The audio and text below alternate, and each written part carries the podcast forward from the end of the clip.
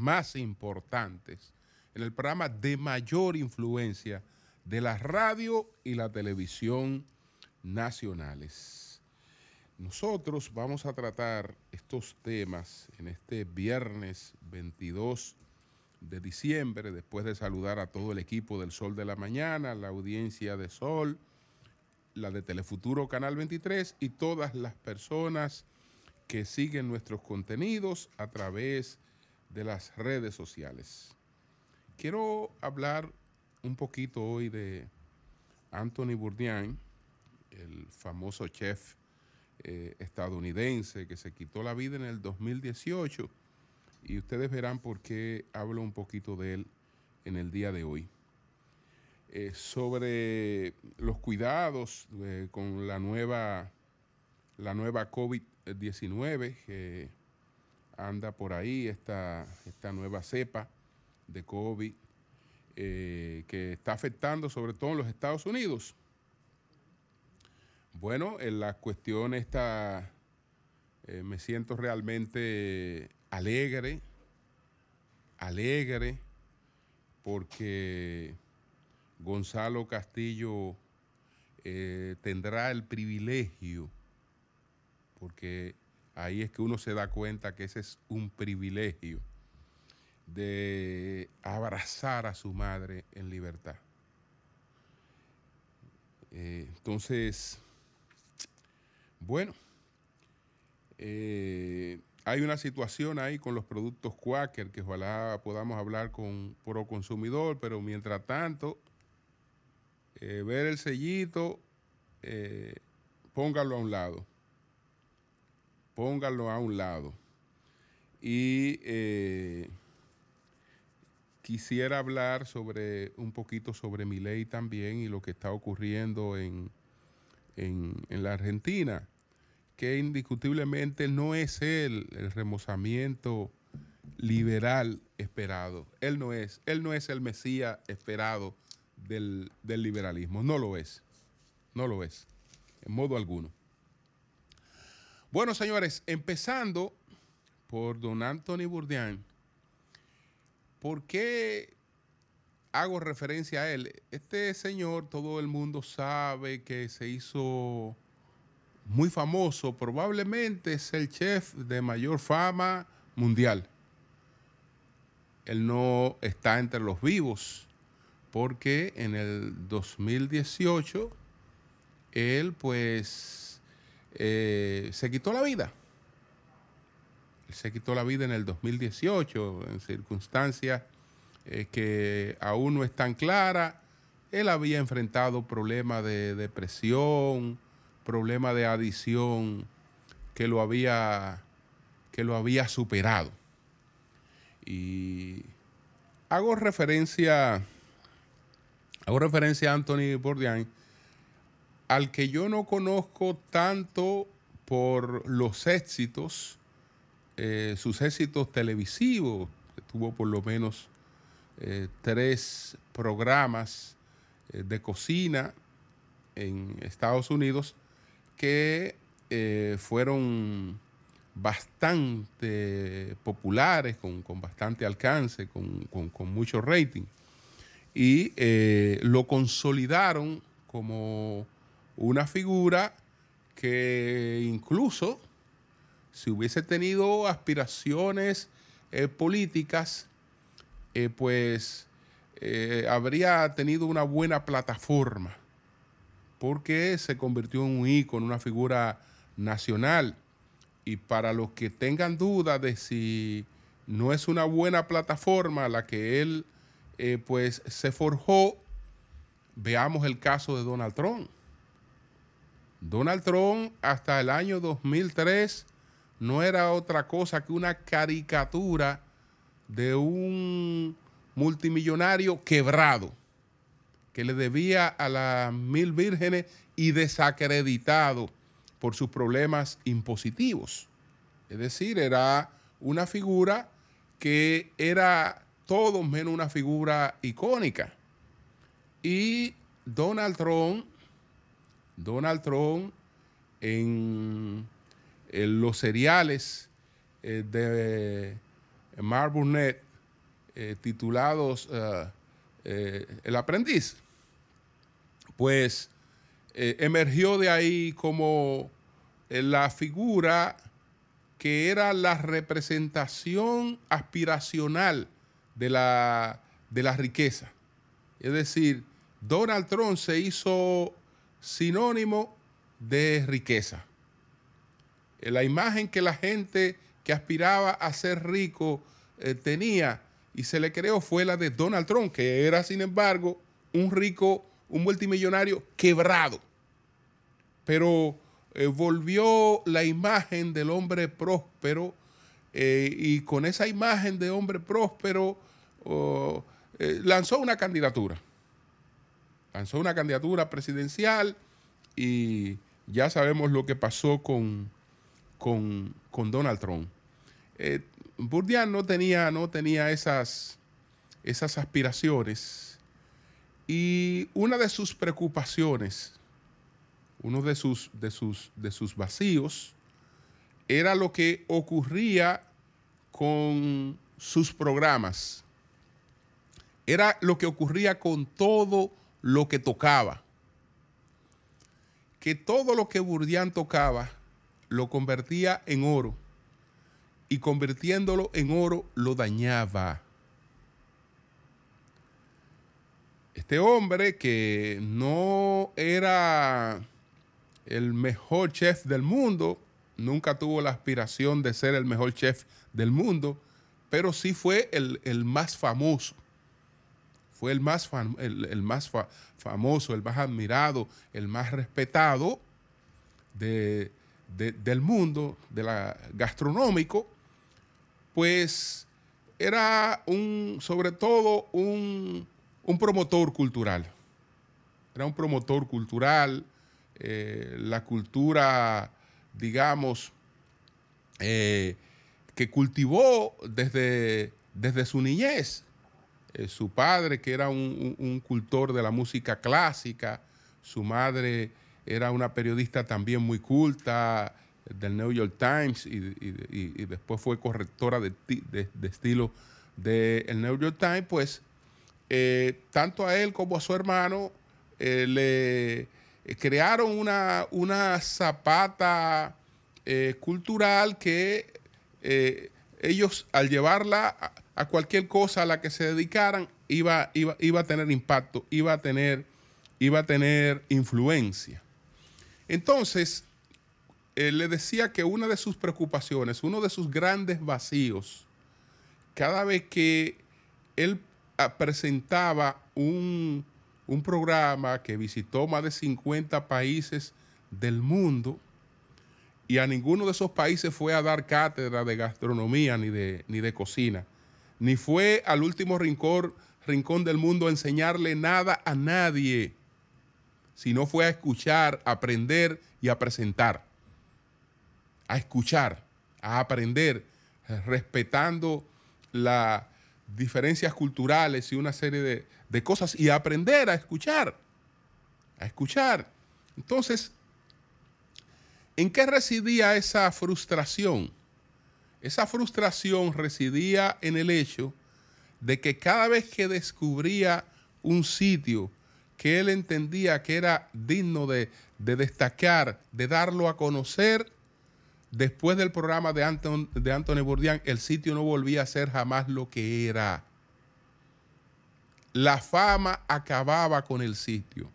La fama acababa con lo que él había descubierto él mismo, al regresar a los lugares que había descubierto, después que había tocado esos lugares con su fama, quedaba con un arrepentimiento, porque sabía que le había quitado a la gente eh, un lugar que en su naturaleza era mejor que cuando se convirtió en un lugar de fama, en un lugar de una concurrencia espectacular, etcétera, etcétera, etcétera.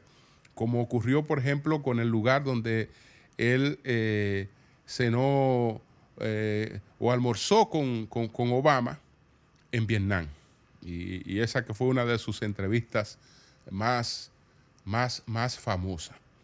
Entonces, para, aterrizar por, lo de la lo de la, lo de la mención, les decía que no, no lo conozco tanto a través de sus, de sus programas, porque no fui un seguidor de él, vi uno que otro programa. Lo conozco porque Anthony Bourdain eh, tiene una, una, producción importante en términos intelectuales, porque ha escrito varios libros y yo me he encontrado con su obra. Me he encontrado con su, con su obra, tanto directa como a través de otros, de otros, de otros libros. Y eh, hay algo que él plantea de la gastronomía relacionado con la política y después lo que realmente quiero, quiero dejar y lo que me motivó a hacer la referencia, que no es esto, sino lo que voy a leer después de esto, pero eh, empecemos por aquí. Empecemos por eh, la crítica que recibió, porque mucha gente decía, pero estos son programas de cocina, pero son programas de cocina como que van tomando un matiz político. Eh, y eh, él decía lo siguiente, la comida es política. Él respondía ante esa crítica, la comida es política. La mayoría de las cocinas reflejan una amalgama de influencias y cuentan una historia de migración y conquista donde cada sabor representa una capa de la historia. Entonces, él eh, no le gustaban la mayoría de los programas de cocina eh, porque entienden que se basan en un nivel de abundancia que resulta poco familiar en muchas partes del mundo. Pero señores, la cita que me lleva a traerlo a él hoy a colación no es esa, sino eh, en una de sus obras que se llama Mi, objetivo es auténtico, eh, aunque su, libro más famoso, el, el, libro que le dio fama se titula Las confesiones de un chef, pero él tiene entre varias obras una que se titula Mi objetivo es auténtico. Y el, uno de los personajes de esa obra es un dominicano. Uno eh, es, un chef eh, o un carnicero dominicano.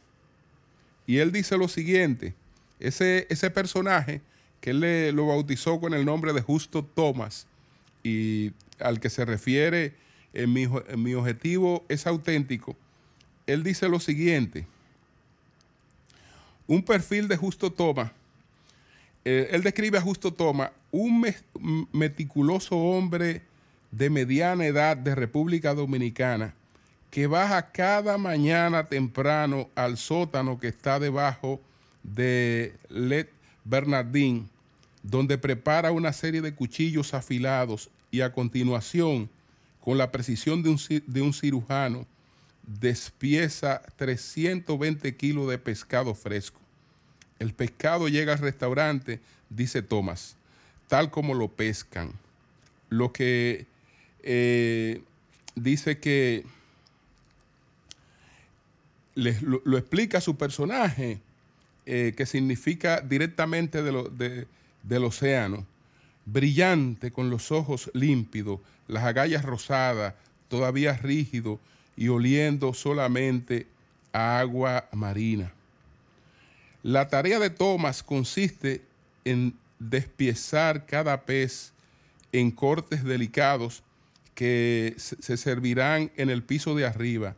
Y el ensayo es un cálculo eh, eh, y, el, y el ensayo es un cálido tributo a él y a los detalles de su oficio, es decir, eh, este ensayo en gran medida está basado en este personaje, en este personaje dominicano que Burdián eh, un día lo vio en el, en el restaurante eh, y, lo invitó a almorzar.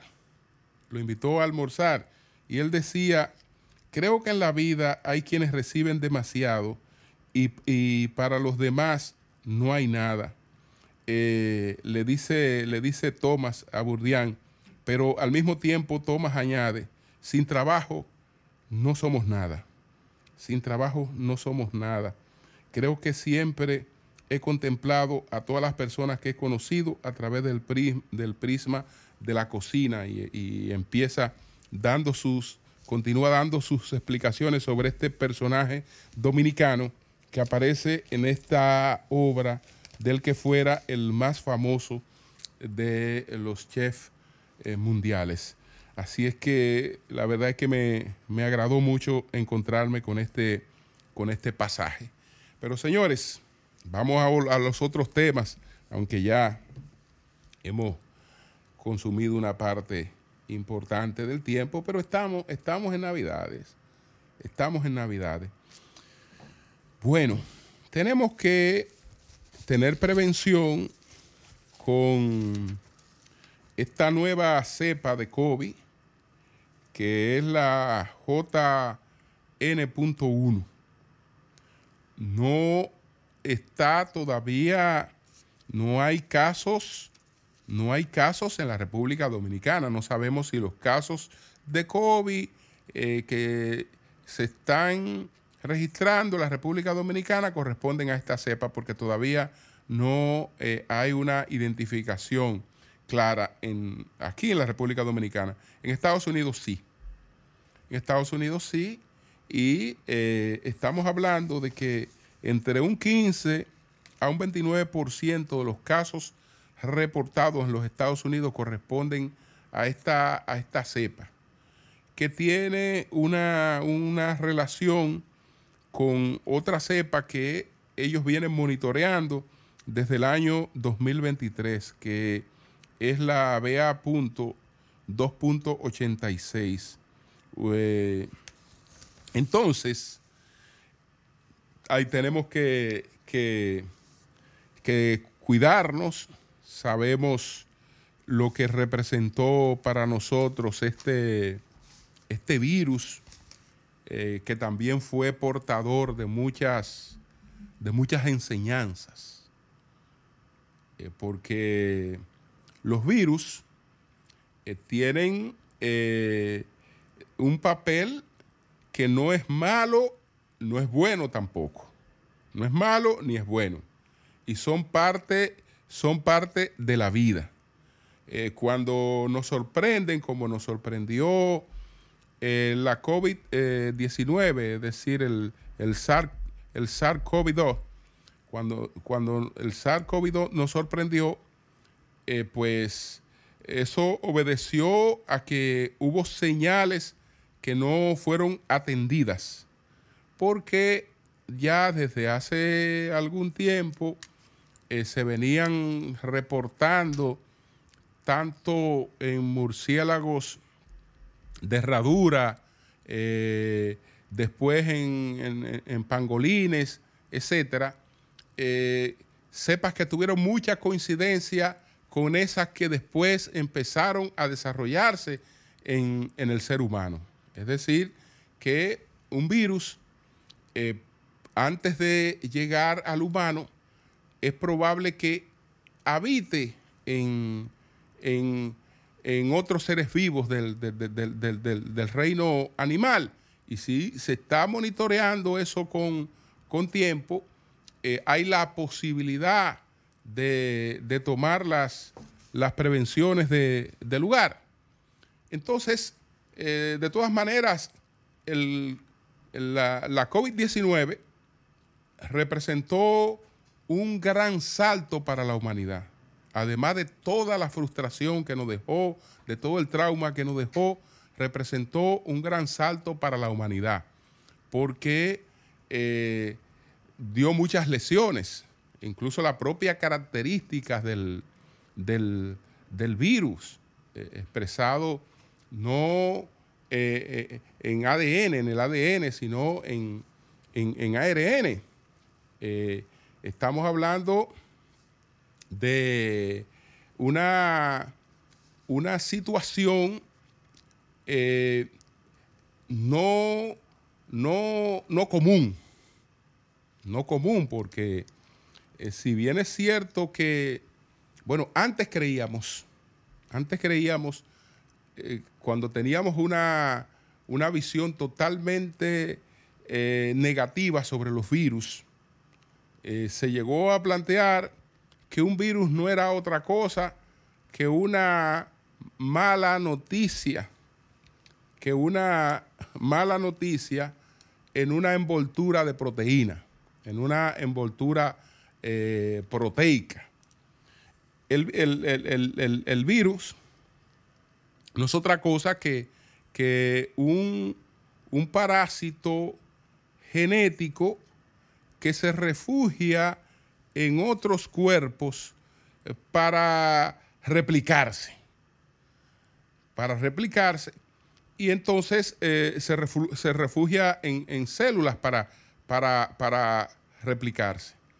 Eh, y crea todas estas situaciones que si la ciencia la puede abordar con tiempo, desde luego que no resultan tan traumáticas como resultó lo del COVID-19, pero después todas las lecciones fueron importantes, incluyendo la capacidad que tuvo la ciencia de la secuenciación genética del virus con, rapidez y esa secuenciación genética que que permitió establecer que no era un virus de ADN, sino eh, un virus de, de ARN, eh, permitió que la respuesta fuera también en, una respuesta eh, de ARN y esa respuesta resultó en gran medida efectiva. Entonces, cuidémonos, señores, y vamos a continuar nosotros hoy conversando con algunos especialistas para monitorear lo que está ocurriendo con el JN-1. Entonces, señores, miren, la verdad es que me siento contento, me siento contento con el hecho de que Gonzalo Castillo eh, haya recuperado su libertad. Gonzalo Castillo, eh, pues fue apresado sin nunca haber sido investigado y fue apresado. La medida de coerción que recibió fue consistente en prisión domiciliaria, él se mantuvo apegado a esa prisión domiciliaria por un asunto de solidaridad. De solidaridad, porque mientras a él le tocó prisión domiciliaria, a compañeros de él, a hermanos de él, le tocó eh, pues eh, cumplir cohesión en, en una penitenciaría. Eh, eh, cumplir la pena anticipada en una penitenciaría. Y él entendía que era injusto el procurar una variación de su prisión domiciliaria mientras sus compañeros estuvieran con otra coerción, alejado de su, de su familia.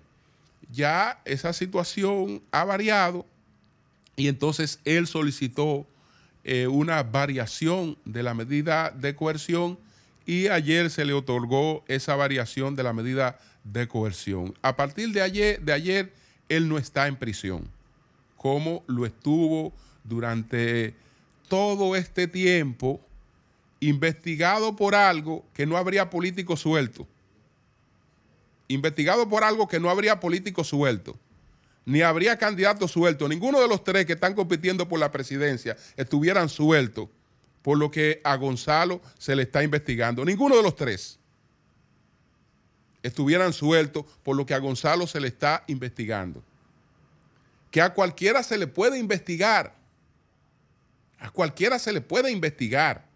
Pero lo que ocurrió con él, lo que ocurrió con él, la verdad es que nunca le he encontrado justificación y no voy a expresar aquí como me expresé en el momento en que se produjo su apresamiento. Porque ahora lo que quiero es sencillamente saludar el hecho de que esa injusticia, esa forma eh, incorrecta de abordar la supuesta lucha contra la corrupción, que en ese caso a mí nadie me ha convencido de que ahí se trate de lucha contra la corrupción, porque siempre estuve convencido de que ese fue un apresamiento político el de Gonzalo Castillo, totalmente innecesario, totalmente innecesario. Pero bueno, celebrar que eh, ayer eh, esa situación eh, es diferente y todo en la vida es una enseñanza. Los que han padecido eso no han perdido nada. Han tenido un aprendizaje distinto de la vida. Porque la vida es de, todo. La vida no transcurre homogénea en el que uno va en etapa en las que las cosas solo caminan de una manera. La vida tiene todas las circunstancias y ellos enfrentaron una circunstancia distinta de la vida tal vez una de esas circunstancias que le lleva a uno a convencerse de que para vivir uno necesita poco. Necesita poco. Entonces, eh, nuestra saludo, saludos realmente que eso, que eso haya, que eso haya ocurrido. Bueno, ¿qué ocurre? Además, en otra, en, otra cuestión, vamos, hablemos un poco del caso este de, de Miley en la, en, la, en la Argentina. Hablemos un poco del caso de Miley.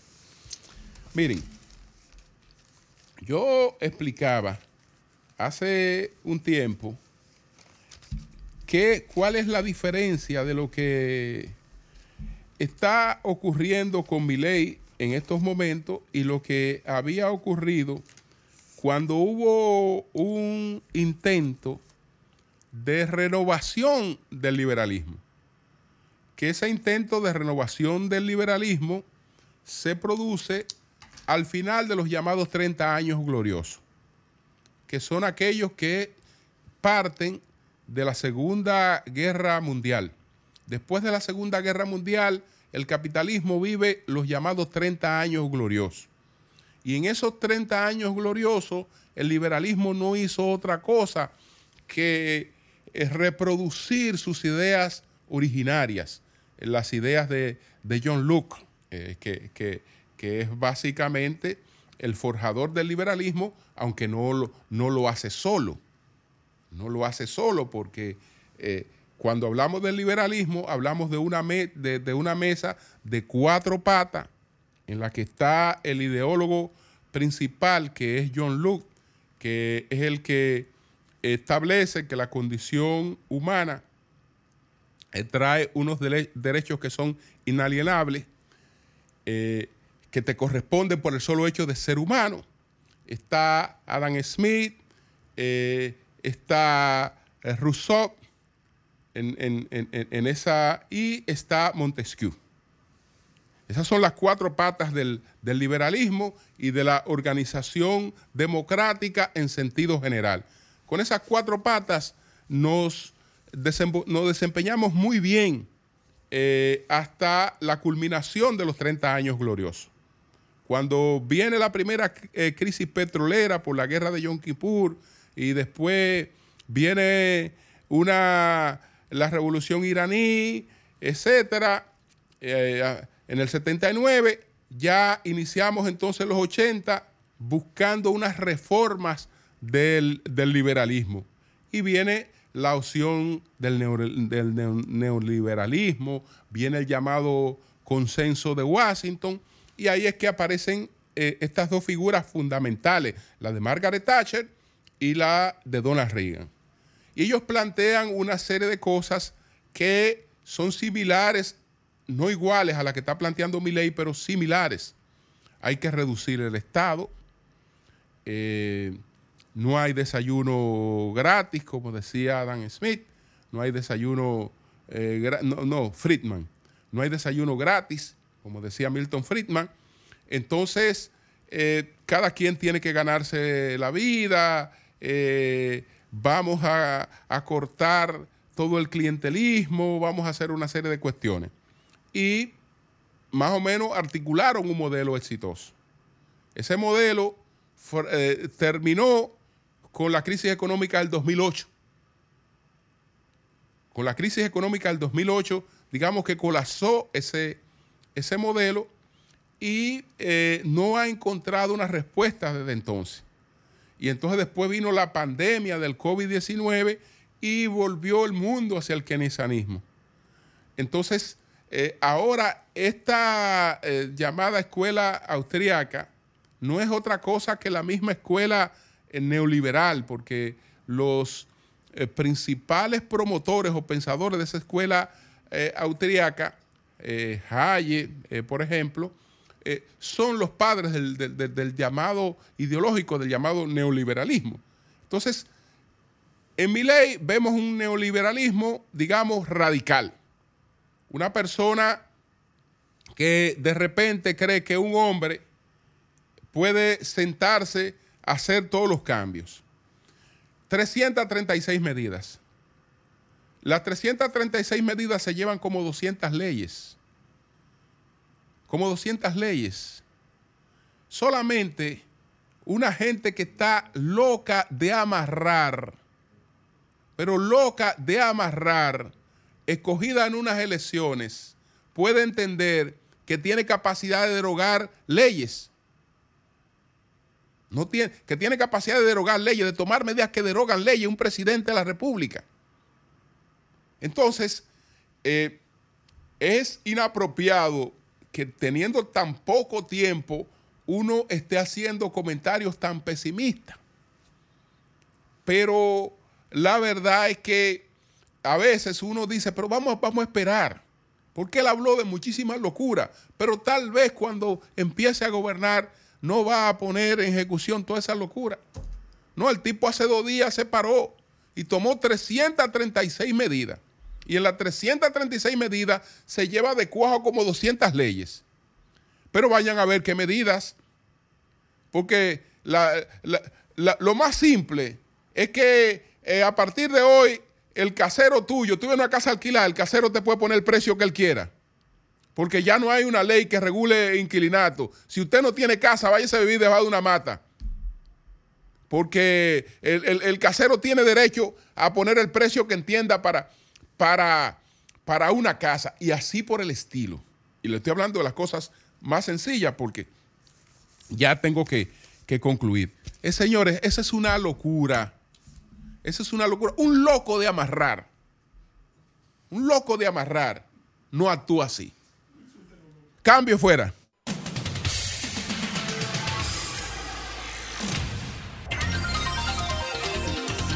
Son las 7, son las 7 39 minutos. El Pachá debe pedirle excusas a Zoila. Debe pedirle excusas. Debe pedirle excusas a Zoila. Tener la humildad de Tener la humildad. Porque Pachá, Zoila se fue por el mejor camino. De la dama más que fue en los medios. expresarte eh, su descontento, su protesta por lo que tú eh, has planteado. Ella se pudo haber ido por otro camino. Claro ella se pudo haber ido por otro camino, porque no se puede uno estar hablando así, esas cosas tienen, tienen consecuencias.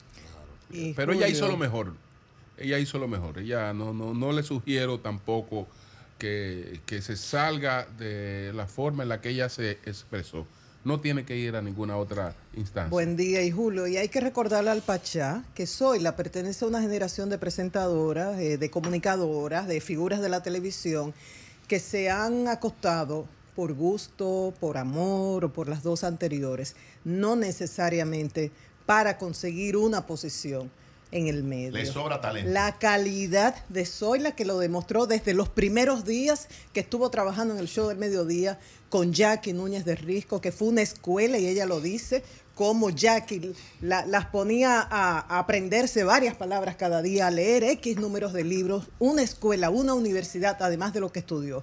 Y luego el trabajo que ha hecho en este emisor, en Solo para Mujeres, más el trabajo que ha hecho como terapeuta y el aporte a la sociedad con dos chicas, sus hijas profesionales, de las cuales se encargó.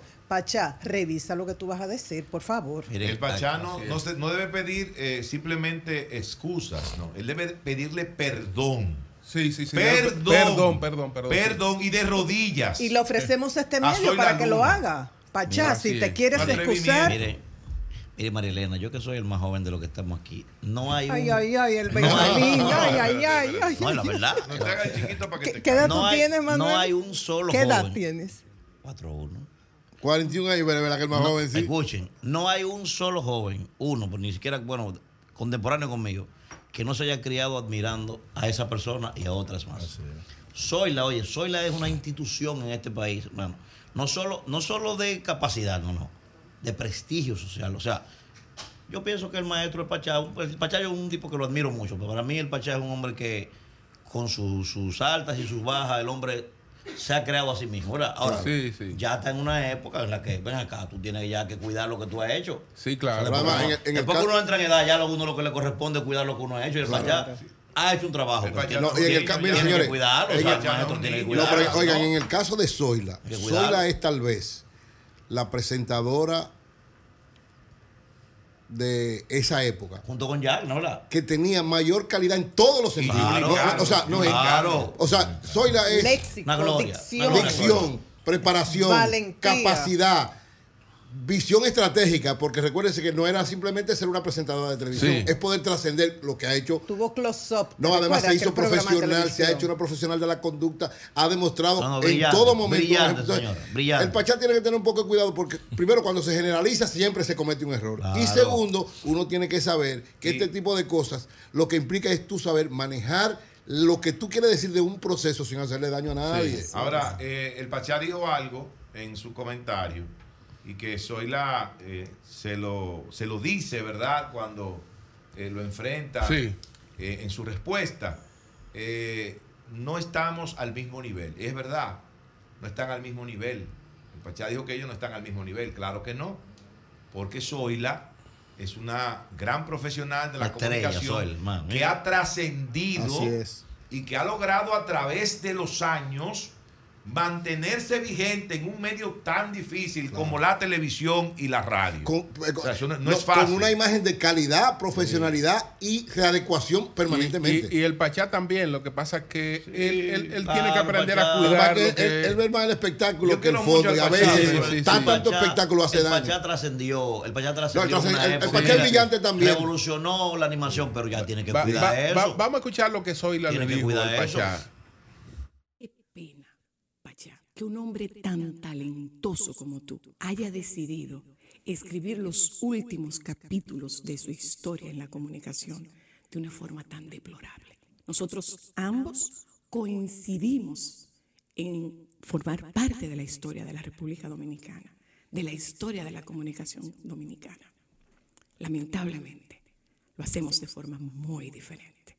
Qué pena que tú hayas decidido buscar notoriedad en base a falacia, a mezquindad y a mediocridades. Pero claro, nadie da aquello que no tiene. Qué pena, Pachá, que tú hayas, en el ocaso de tu carrera profesional, decidido abrirte frentes con alguien que definitivamente no está a tu nivel. Ahí se ganó una respuesta fuerte, pero que es lo menos en ese caso, es lo menos. Es lo El menos. Pachá debe pedir excusa y perdón. No, perdón, Zoila también tiene una capacidad de saber perdonar y aceptarlo. Ambos tienen, en el caso de Pachá, que fue que cometió la situación, dar el primer paso. Pedir excusa, pedir perdón. Somos seres humanos, no podemos equivocar. Creo que se equivocó. Sí. Y creo que también va a haber una actitud, en caso de que sea sincero y real, de parte también de Zoila. Ojalá que entre estas dos figuras tan importantes, cada uno en su ámbito, pueda haber también una reconciliación. Sí, pero a Zoila no hay que pedirle nada. No, Esa al Pachá, después del Pachá, el no, Pachá claro. que llame. No, yo digo que tengo una actitud Claro, de perdón, porque ella tiene un la puede- corazón. Puede, ella aceptar sí, ella eso, tiene un corazón muy- El Pachá que llame, que llame aquí a que Sol de la Pachá, llámanos aquí. Antes de la perdón. Tiene que recogerse unos días, porque es que tú no puedes. O sea, pero ¿y cómo tú te empeñas en tirar tu, tu legado, lo que tú has construido? O sea, el Pachá cada rato hace una, cosa Manuel, rara. Pero quizás esto era lo que él quería, porque tenemos que cinco minutos hablando de él. ¿Cuál no, es el costo de un cinco minutos en un Sol de la mañana? Eh? así no. Así no, Pachá. no. Así no, así no. Bueno, es, un saludo para Renzo Lacio, que eh, nos ha visitado tempranito. Tempranito. En el día de hoy, que vino con un pequeño encargo, un pequeño encargo. Entonces, Renzo Olacio es el vicealcalde de La Guayiga, eh, Alianza PLD-PRD, que fue esa alcaldía, ¿no? Y eh, ahora lo vemos en unas vallas apoyando a Luis Abinader. Ajá. Pero ven acá, ¿qué fue? Fue de los de lo que se convenció que Luis no es malo nada. Renzo, Renzo se convirtió en atleta de salto de garrocha. Cuidado. Digo yo. Estamos en Navidad. Anda. Una mirada ahí es buena. Ay, ya, Una, tregua. Gracias, gracias Martínez por Porque eso lo- la oportunidad de sal- Eso, saludar al eso- país. eso es lo que dicen los alcaldes del PLD y- o lo, lo de la Fuerza del Pueblo que se han ido. Dicen que Luis no es malo nada. Pero ¿quién le había dicho a ellos que Luis era malo? Porque no, no. Ahora que lo adoctrinaron el partido. pues. Esto es lo que van a decir cuando le pregunten. Gra- gracias por eh, invitarme y darte saludito. Eh, no vine a esto realmente, pero Martínez, mío, vamos a prove- aprovechar un momento y, darle las gracias al presidente de la República, Luis Abinader, que hoy nos lleva alegría a la Guayiga, que es lo que necesitamos. Estamos en Navidad. Este tema de, de, de Luis y Miguel lo vamos a por otro día, porque Bueno. estamos en Navidad y ya a dos días de Nochebuena, eh, lo que hay que traer alegría a este pueblo. Eh, pedirle a la ciudadanía, especialmente a mi distrito municipal de La Guayiga, de que lo tomen tranquilo, que disfruten en su casa, que no se beban la botella. Y hoy tenemos a David Cava y al mayor eh, disfrutando la Guayiga, gracias Bueno. a, a la presidencia de la República. Pues siéntate por ahí para que espere a Pedro y le explique tu. Ah, no. Espéralo, espéralo, espéralo, espéralo fuera ahí para que le explique. Dile a Pedro, dile a Pedro que ya yo regresé. Lo que pasa es que yo tenía ese día una reunión eh, importante, empresarial, y por eso, qué pena que me haya pedido ese tremendo programa en mi distrito municipal de La Guayiga. Bueno, pues gracias, gracias Renzo, muchas gracias. Siempre. Gracias Bueno, a ustedes. Julio, Gracias y- nuestra- y, gra- y gracias por los puros, gracias por los puros. Te lo Nuestra solidaridad con el doctor Fausto López Solís, director del IDOPRIL, por la muerte de, de su madre, la señora Ana Solís, viuda López. Eh, lo sentimos mucho, pasa su alma y consuelo. La madre del director de IDOPRIL, de Fausto López Solís. Ah, murió, murió ayer. Toda nuestra solidaridad. Nuestras él. condolencias para él y su familia. Así es, así es. Que Así Dios le es. dé consuelo y fortaleza. Así es. Vamos a tomar unas, unas llamadas. Nos está llamando el Pachá. Vamos a ver si nos comunicamos. Está el hombre ahí. Buenos días, adelante. Vamos a ver en un momentito. Nos avisan. Buenos días. Buenos días, buenos días, buenos Sí. días a todos ustedes. Quiero saludar a Julio Martínez, a Eury Cabral, felicitar a Yicha L por su cumpleaños ayer. Le habla Rafael García de San Juan, Puerto Rico. Sí. Oh, Rafael, hermano y amigo. Gracias. ¿Cómo estás? Bien, un saludo también a Antonio Falla, yo soy muy amigo de Antonio Falla. Sí. Bueno, mira, Tú eres un hombre de la radio también. sí, sí, decirle que realmente, por ejemplo, Eury recuerda que yo una vez llevé un espectáculo allá solo para mujeres Así y es. Sola Luna me hizo una demanda, eso fue como de 2003 por ahí. No sé si algunos recordarán. Saludos María Elena, los que están en Gavín, perdón. Sí. Y luego de eso, pues yo eh, con los abogados pues, hice una contrademanda, pero yo siempre a Sol la saludé con todas con todas las puntas, tanto fue afable todo el tiempo. Su forma de, de tratar, pero en el caso mío, pues yo he trabajado tanto en los medios, tanto en Colovisión, y siempre con todo el que me he comunicado, y eso con Sola yo nunca lo llevé a, ninguna, la- ninguna parte. Creo que una mujer muy ejemplar. Creo que nuestro amigo el Pachá, que ustedes conocen, el caso de Eri sabe, que nosotros trabajamos juntos en Colovisión, y que realmente el Pachá, pues del tiempo que conocemos, sabemos que siempre se le va un poquito, la, quizás el hablar, quizás no, no manejarse un poquito mejor. Pero realmente creo que en este caso, con lo de, de Zoila, eh, si hablo con él, se lo, se lo puedo decir también que, que trate de, de, de hacer una excusa porque no vale la pena en esta altura de juego, como dice sobre todo una dama. Además, los actos, los actos que usted cometa, que usted haga, son suyos, nadie tiene que ver con eso. Usted tiene- no tiene que estar hablando sobre eso. Creo que eso puede terminar. Esa es mi opinión referente a eso. Muy bien. Eh, decirle, si quiere alguna inquietud de aquí de San Juan, de la diáspora dominicana, realmente está muy preocupados, señores, por la, por la forma de que hay que mandar más remesa. Mire, cuando en el país dicen, el dominicano, el exterior, nosotros que tenemos casi 20 años fuera, apoya a la República con, la- con, el, con el dinero que se envía a las remesas, pero tiene un costo adicional. ¿Cuál es el costo adicional? Que Bien. Pues, gracias. ah, ah, no, le di. Mira a ver si me lo llevé. A- adelante. Vamos a ver si lo, si lo, porque el- al- al- al- le dimos a la llamada, no sé si ahí se fue la del Pachá. Está ahí, está el Pachá. Va- vamos a esperar un momentito. O tomamos otra llamada, a ver. Y no le, y no le doy para cortarla. Ok. Buenos días, adelante.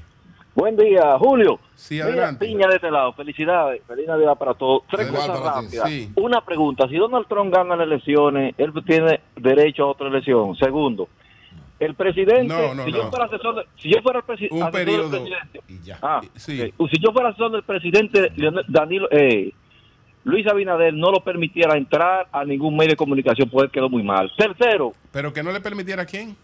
no le permitiera ir a ningún medio de comunicación. ¿a quién? ¿A quién? A, a Luis Abinader. No, quedó hombre, muy no, mal. pero Pero no, mal de qué, Pero tampoco ¿con así, qué, maestro? hermano. ¿Con No, no, quedó no, mal? No, no, no, no. Al no. contrario, No, no, el fanatismo no es bueno. Gracias, gracias. Va- va- vamos a ver si tenemos al Pachá aquí. Ahí está. Está ahí, loco. Pachá, Pachá, Be- bendiciones para todos. Un bendiciones abrazo. para Un ti también. Pachá, eh, ¿qué, ¿qué hacer con esta situación, Pachá? Porque eh, la, ver- la verdad es que, que- que te equivocaste. Te pasaste, Pachá. hermano. Sí, sí, sí. Entonces, No ¿qué, estuvo bien lo que hiciste. ¿qué hacemos, Pachá? ¿Qué hace? No, yo es que estoy sorprendido, soy yo ya no nadado. Primero, buenos días para todo el equipo. María Elena, te amo. Euri. Hermano, Buen día. Dios Quiero escucharte, antes de decir que te amo algo, escuchar tu explicación, tu Te perdón y todo. Amén. Euri Cabral, si hay una persona que me conoce, que me formé de la mano tuya, Así eres es. tú. Por eso me sorprendió Esposo, te eso. amo. Gracias, hermano. La pregunta del millón. ¿Alguno de ustedes ha visto el video donde en cuál momento yo menciono a Soy la Luna? Yo no lo he visto, no lo he visto. No, ninguno lo han visto porque yo no lo he mencionado nunca. El pueblo perece por Lo falta de menciona, ¿eh? conocimiento. ¿Eh? Perdón, tienen que escucharme porque ustedes me llamaron para... No, Sí, el sí, lo que para- pasa es que tú estabas diciendo si, si lo habías mencionado. No, aquí está el video. En un momento Amén. dado digo, no vamos a pasar eso porque no vamos a repetir esas cosas negativas que dijiste. Pero si acaso pues. lo mencionaste, hab- habrá que pasarlo. Si la Amén, mencionaste. gloria. Eh, Amén. ¿Qué fue, lo que dijiste, ¿qué, qué fue lo que dijiste, Pachá? Adelante. Bueno, lo primero es que yo nunca menciono a esa gran dama que yo amo, respeto y admiro, Soy la Luna. Aquí hay que quitarse el sombrero cuando se habla de Zoila. Oigan la historia rapidito, en síntesis, yo conozco lo que es la radio El Sol de la Mañana, rapidito. Yo voy al show Tonight para la noche de René Veré en Telemicro. Me preguntan sobre una presentadora llamada Nelfa Núñez que trabajó conmigo. Yo digo, bueno, Nelfa es una estrella, pero tiene un problema que no entrega hubo una reacción de todo el del público presente en el estudio. Yo voy donde Naomi y hago una relación, ahí está el video que habla por sí solo. Naomi, tú entregaste, ¿de quién tú eres esposa? De Abel Martínez. Si hay una persona que pudo haberse sentido ofendida, fue Naomi, pero no, porque fue una chance, dice Naomi, no, yo estoy casada, claro, pero mira quién tú le entregaste. Hicimos una relación de la convivencia, del soporte y el apoyo de uno con el otro. Ahí traímos relación a Emilia Estefan con Gloria Estefan, Talía con Tommy Motola. Hasta hablamos de Margarita y Leonel Fernández.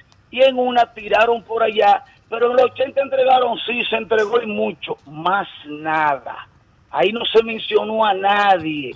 Luego sale la hermana Soy la Luna, que a mí me sorprende, porque yo nunca hice mención de Zoila ni de nadie. Y en Sin Aquí hay que- Filtro, perdón, Pachá. Perdón, perdón, María Elena, 10 segunditos y perdóname, Ok. perdóname, Sí. discúlpame, mi amor. Yo digo, en los 80 se entregó, como se entregó en el 90, en el 2023, pero hubo una mala interpretación y aprovecho para pedir disculpas públicas. Pero yo no sé por qué yo tengo que pedirle disculpas a mi hermanita Zoila, porque yo nunca hice mención de ella, pero ni de ella ni de nadie. El pueblo perece por falta de conocimiento. Miren como una bocina y una mentira se ha repetido tantas veces y se ha convertido en verdad. Si ayer en Sin Filtro, luego de la reacción de mi hermana que amo, respeto, admiro, y que Eury, tú sí sabes las, los 31 de diciembre con cervecería en el malecón, que hicimos una combinación de más de seis años, lo extrovertido dinamismo del Pachá con la con la espectacularidad de Soy la Luna. No un secreto para nadie, Julio Martínez Pozo, Naicha Ede, María Elena Bella, Eury Cabral, que todos los hombres de este país deliraban por esta negra en los 80.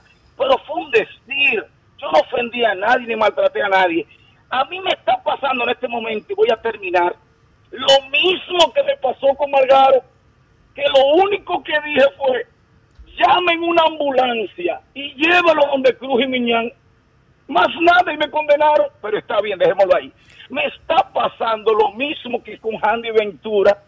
Me dice mi mamá Luis Federico, y tú viste el video que tú le dices cuatro veces a Handy Ventura que esté en el aire. Pues ahora yo le invito al sol de la mañana que lograron llamar al protagonista, muy sagaz de su parte, para aclarar que alguien me enseñe el video de Telemicro del programa Tunay para la noche, donde yo hago mención no de Zoila, de nadie, que en los 80 se entregaba, en el 90, en el 2023 son un decir. Yo puedo entregar una tarjeta, yo puedo entregar un bono, pero yo no he dicho que se abrió, María Elena, y que tú me vas a dar esto y fama y fortuna, Pachá. porque tú entregaste tu tesoro. Eso es falso y voy a terminar. Zoila, yo te amo, pero yo no sé por qué tú te diste aludida. Yo nunca hice mención tuya. Ahora, y terminé para que ustedes hablen y, y- y puedan compartir cualquier idea. No, pero que no te vayas, Julio. no te vayas. Sí, no, yo no me voy. Agradecido, Julio, Eury, Naí, yo amo esa familia. Hermana, yo nunca he mencionado a Zoila. Ahora sí ayer, luego de que ella reacciona, yo voy al programa Sin Filtro y digo, en el show del mediodía, sí entregaron, pero en me habían pasado 700 presentadoras, Licelo, Julie Carlos, Socorro Castellano, eh, eh, eh, Dolphy Pelay. Yo nunca he hecho mención de esa estrella de la comunicación. ¿y por qué me juzgan y me condenan? Sí, ayer mencioné en el me ya entregaron y Zoila, porque ella ya, ya me dio, ya, ya yo estoy en el piso y estoy dado. Pero yo nunca he hecho mención de Zoila por amor a Dios.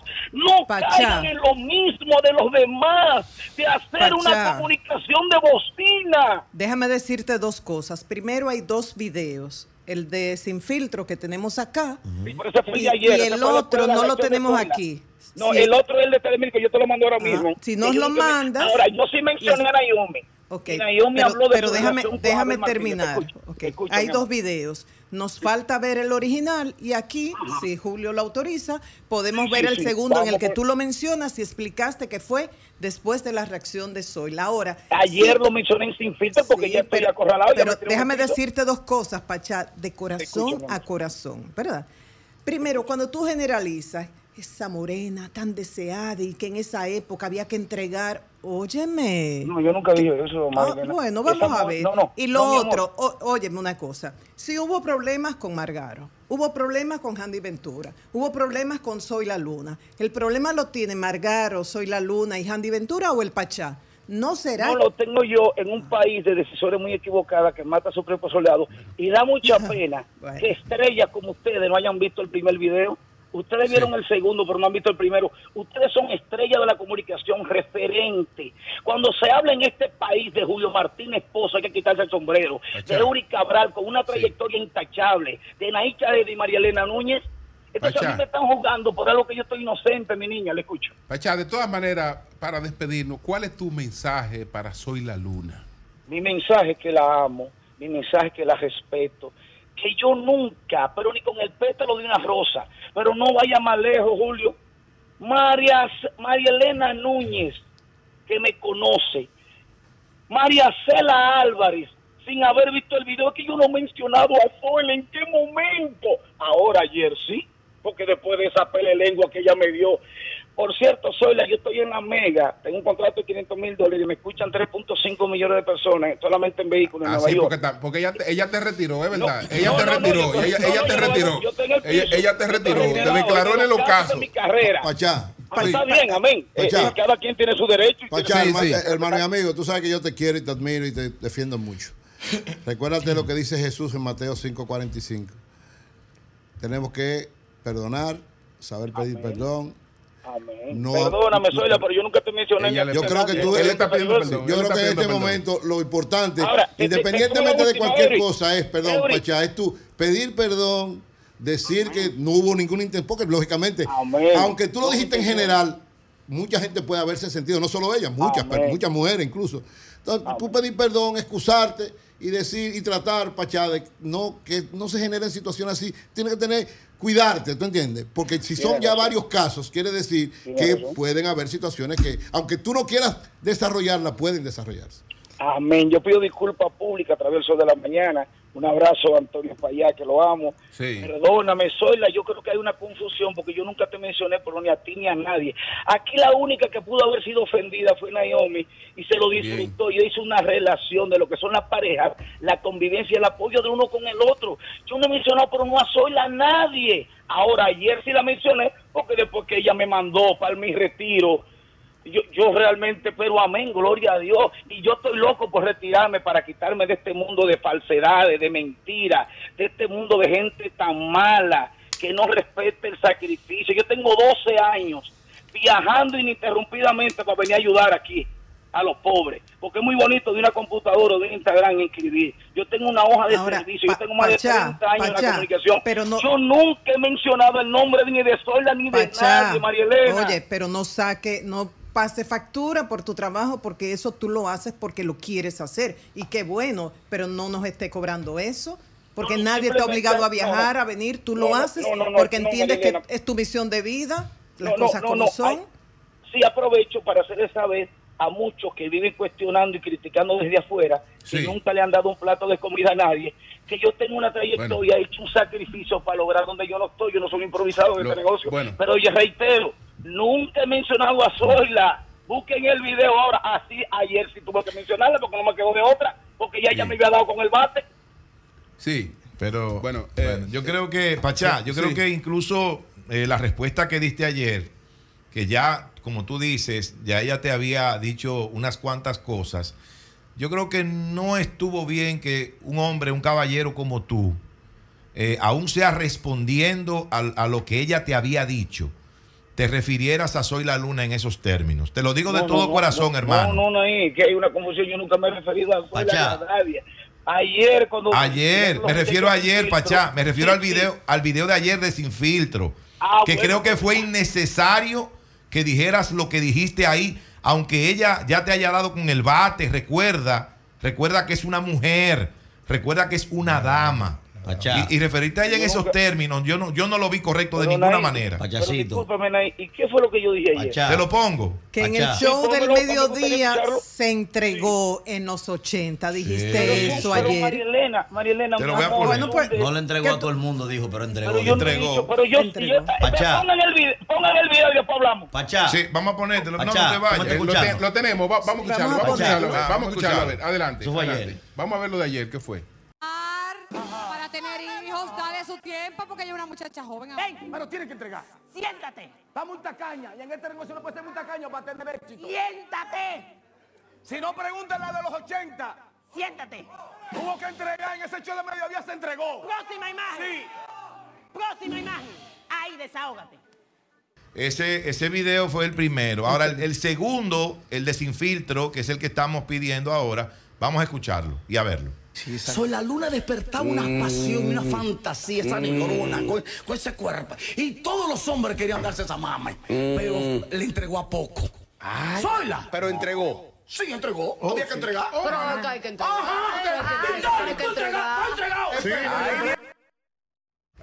Está ahí, Ayer se fue. ahí. Entregó. Yo Se fue. Entregó. No, yo estoy aquí. Pachá. yo estoy aquí. Pachá. Pachá, adelante. Está fuerte. Pachá, Pachá, escucha Manuel Cruz, tu amigo, escúchame. Escucha lo que te voy a decir, Pachá. Mira, desde que tú, sab- creo que fue el sabadísimo, que empecé a seguirte ahí, toda mi vida te he admirado, te he respetado. Mismo del sábado, Pienso mismo que, del sábado. exacto, pienso que tú eres un hombre valioso y que tiene una trayectoria que hay que reconocer en este país.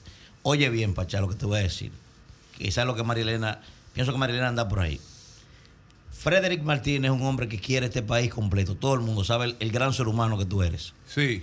Oye bien, Pachá, te estoy diciendo yo, un admirador tuyo, una persona que te quiere. No permitas, Pachá, que el Pachá afecte el cariño que le tiene la gente a Frederick Martínez. ¿oíste? ¿Tú entiendes la separación, verdad?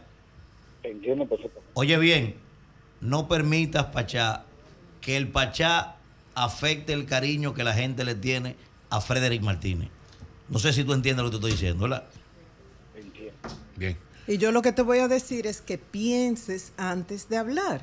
¿Qué es lo que está pasando ahora? Ante muchos corruptos, quieren ensuciar a todo el mundo. Y yo puedo decir, Nayib es un corrupto, para decir todos somos corruptos. No, igual como hay muchas mujeres que lo entregan para conseguir un puesto, para conseguir dinero, un vehículo de la, lo que sea, entonces es muy fácil decir que todas las mujeres que trabajan en televisión lo entregan. No, Pachá, dije sí, no. No, Di- pero que dijiste no que ella lo. Tú estás entregó, que lo tú estás entregó. poniendo- sí, pero usted está poniendo Ayer. palabras en mi boca, mi amor. Pero acabamos de ver el primer- video, Pachá. Pero, eso, pero mi amor, eso fue ayer después de.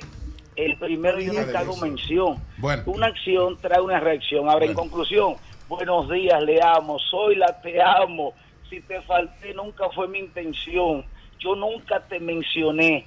Perdóname. Total, ustedes saben, es el Pachá, siendo el Pachá. Bendiciones. Bueno, pues muchas gracias, Pachá, muchas gracias. Cambio y fuera.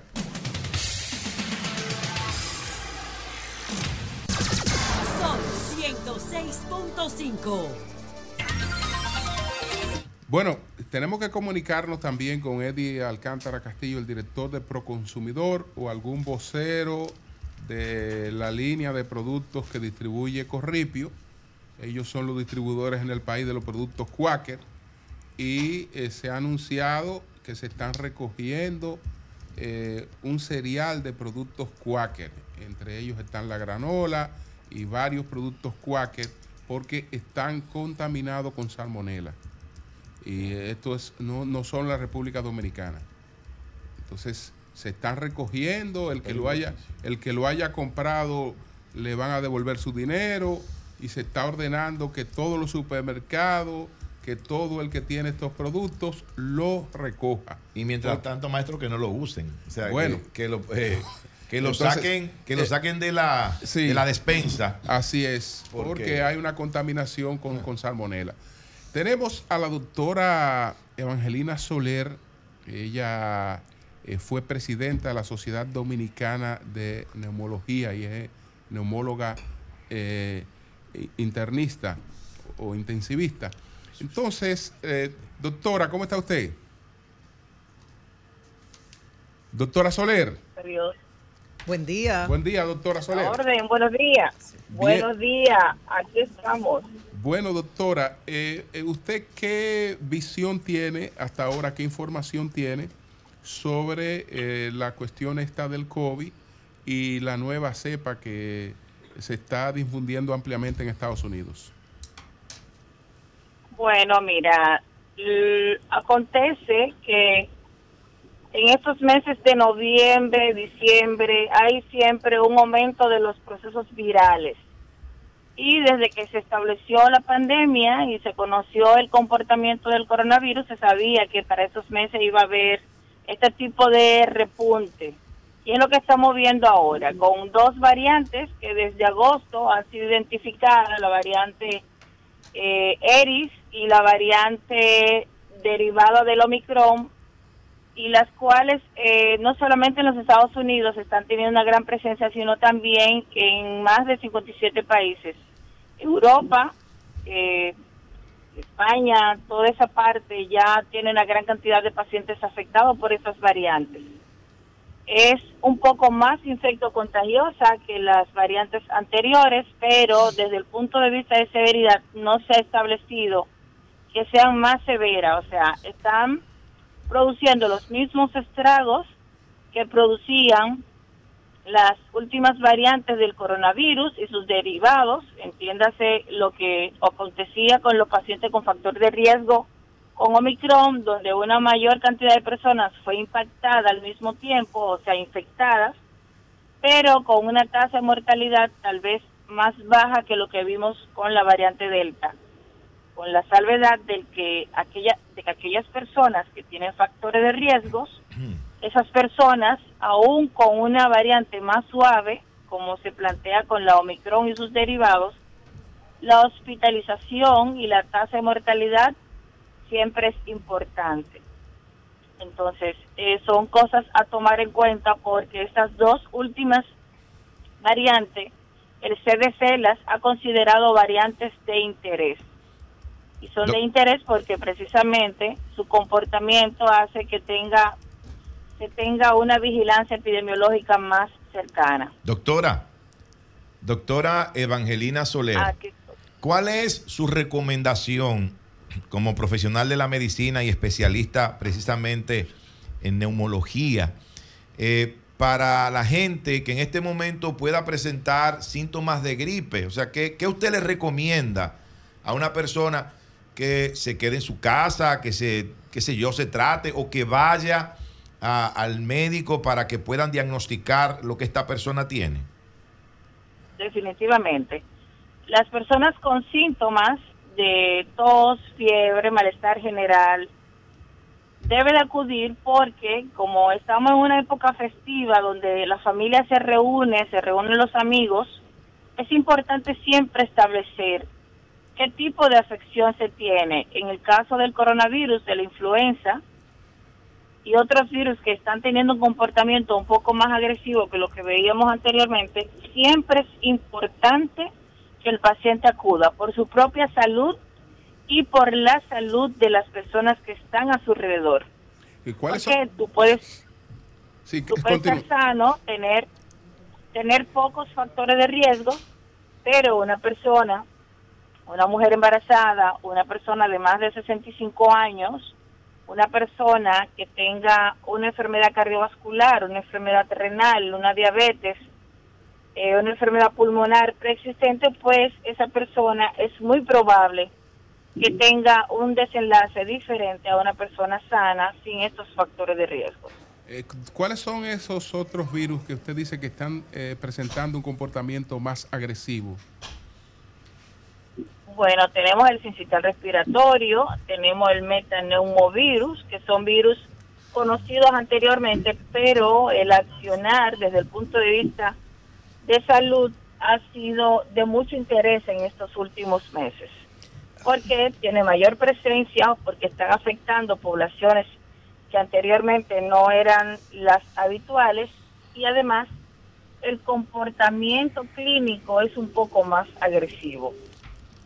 Doctora, así como dicen, cada maestro con su librito, cada médico con su receta. Algunos tienen, bueno, hay diferentes opiniones en cuanto a los suplementos. ¿Usted qué opina en cuanto al uso de suplementos para aumentar la defensa de manera preventiva? Mira, cuando se tiene una dieta balanceada, por lo regular las personas no necesitan mucha suplementación, entiéndase, ¿eh? pero siempre es bueno algunos eh, algunas sustancias. En el caso, yo he venido recomendando desde el inicio de la pandemia, aun cuando no se había establecido el papel que tenía la vitamina D, la he venido recomendando porque ya nosotros los neumólogos, los intensivistas, la gente que trabaja con patologías graves infecciosas, hemos reconocido el papel que tiene la vitamina D para reducir el riesgo de enfermedad grave infecciosa. Y hoy en día se considera la vitamina D más que una vitamina, una hormona la cual favorece el no desarrollo de sepsis eh, y de sepsis grave. Entonces, cuando hablamos de que la población se haga determinación de vitamina D precisamente para ver cómo andan esos niveles, es porque se demostró justamente con la pandemia y ya anteriormente todos los estudios hablan de que los pacientes que hacen mayor gravedad en cuanto a la sepsis son personas que tienen niveles bajos de vitamina D. Entonces, para reforzar el sistema inmunológico, siempre es bueno vigilar los niveles de vitamina D, del zinc, tener en cuenta que esas moléculas, cuando hay estados virales, se, se deprimen aún más. En el caso del zinc, lo mismo con el COVID, el mismo virus hace que los depósitos de zinc disminuyan. Y entonces, cuando una persona tiene niveles bajos de este, también afecta aún más.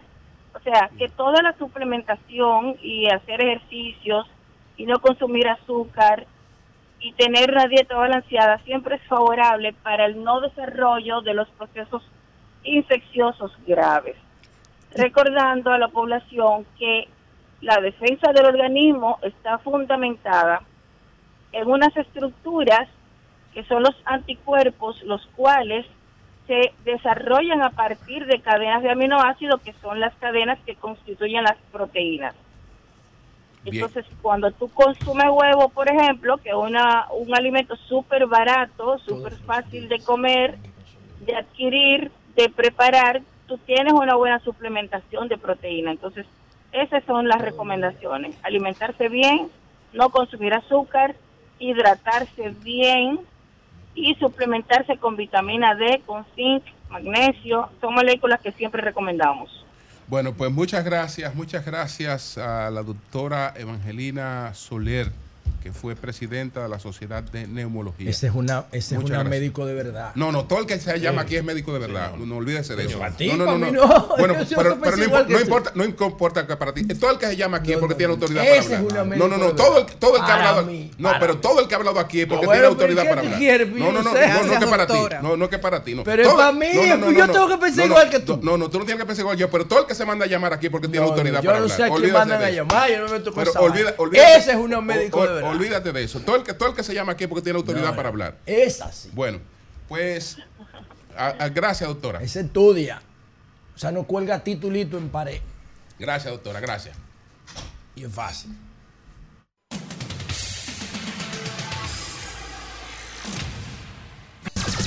Son 106.5. Eddie Alcántara Castillo, el director de Proconsumidor, está con nosotros. Buenos días, buenos días, Eddie. Eddie, eliminó. Buenos días, Julio. Sí. Un saludo para ti, para tu equipo. Feliz Navidad para todos Sí. ustedes. Eddie, de manera concreta, ¿qué es lo que pasa con los productos Quaker? Eh, ¿qué- qué- qué- ¿Cuál es el informe que tiene Proconsumidor?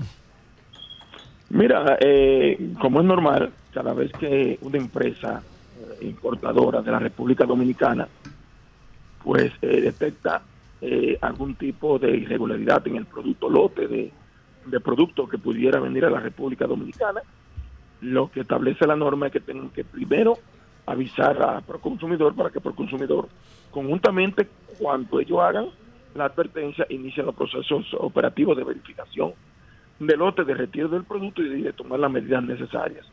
Nosotros recibimos los abogados de parte de, de esa empresa, eh, nos presentó el informe de alerta, inmediatamente iniciamos los operativos de verificación de lote de la lista de productos que nos dieron, para ver si otros que no están en la lista de productos pudieran también haber estado eh, eh, dentro del mismo grupo de productos que han sido eh, puestos en alerta.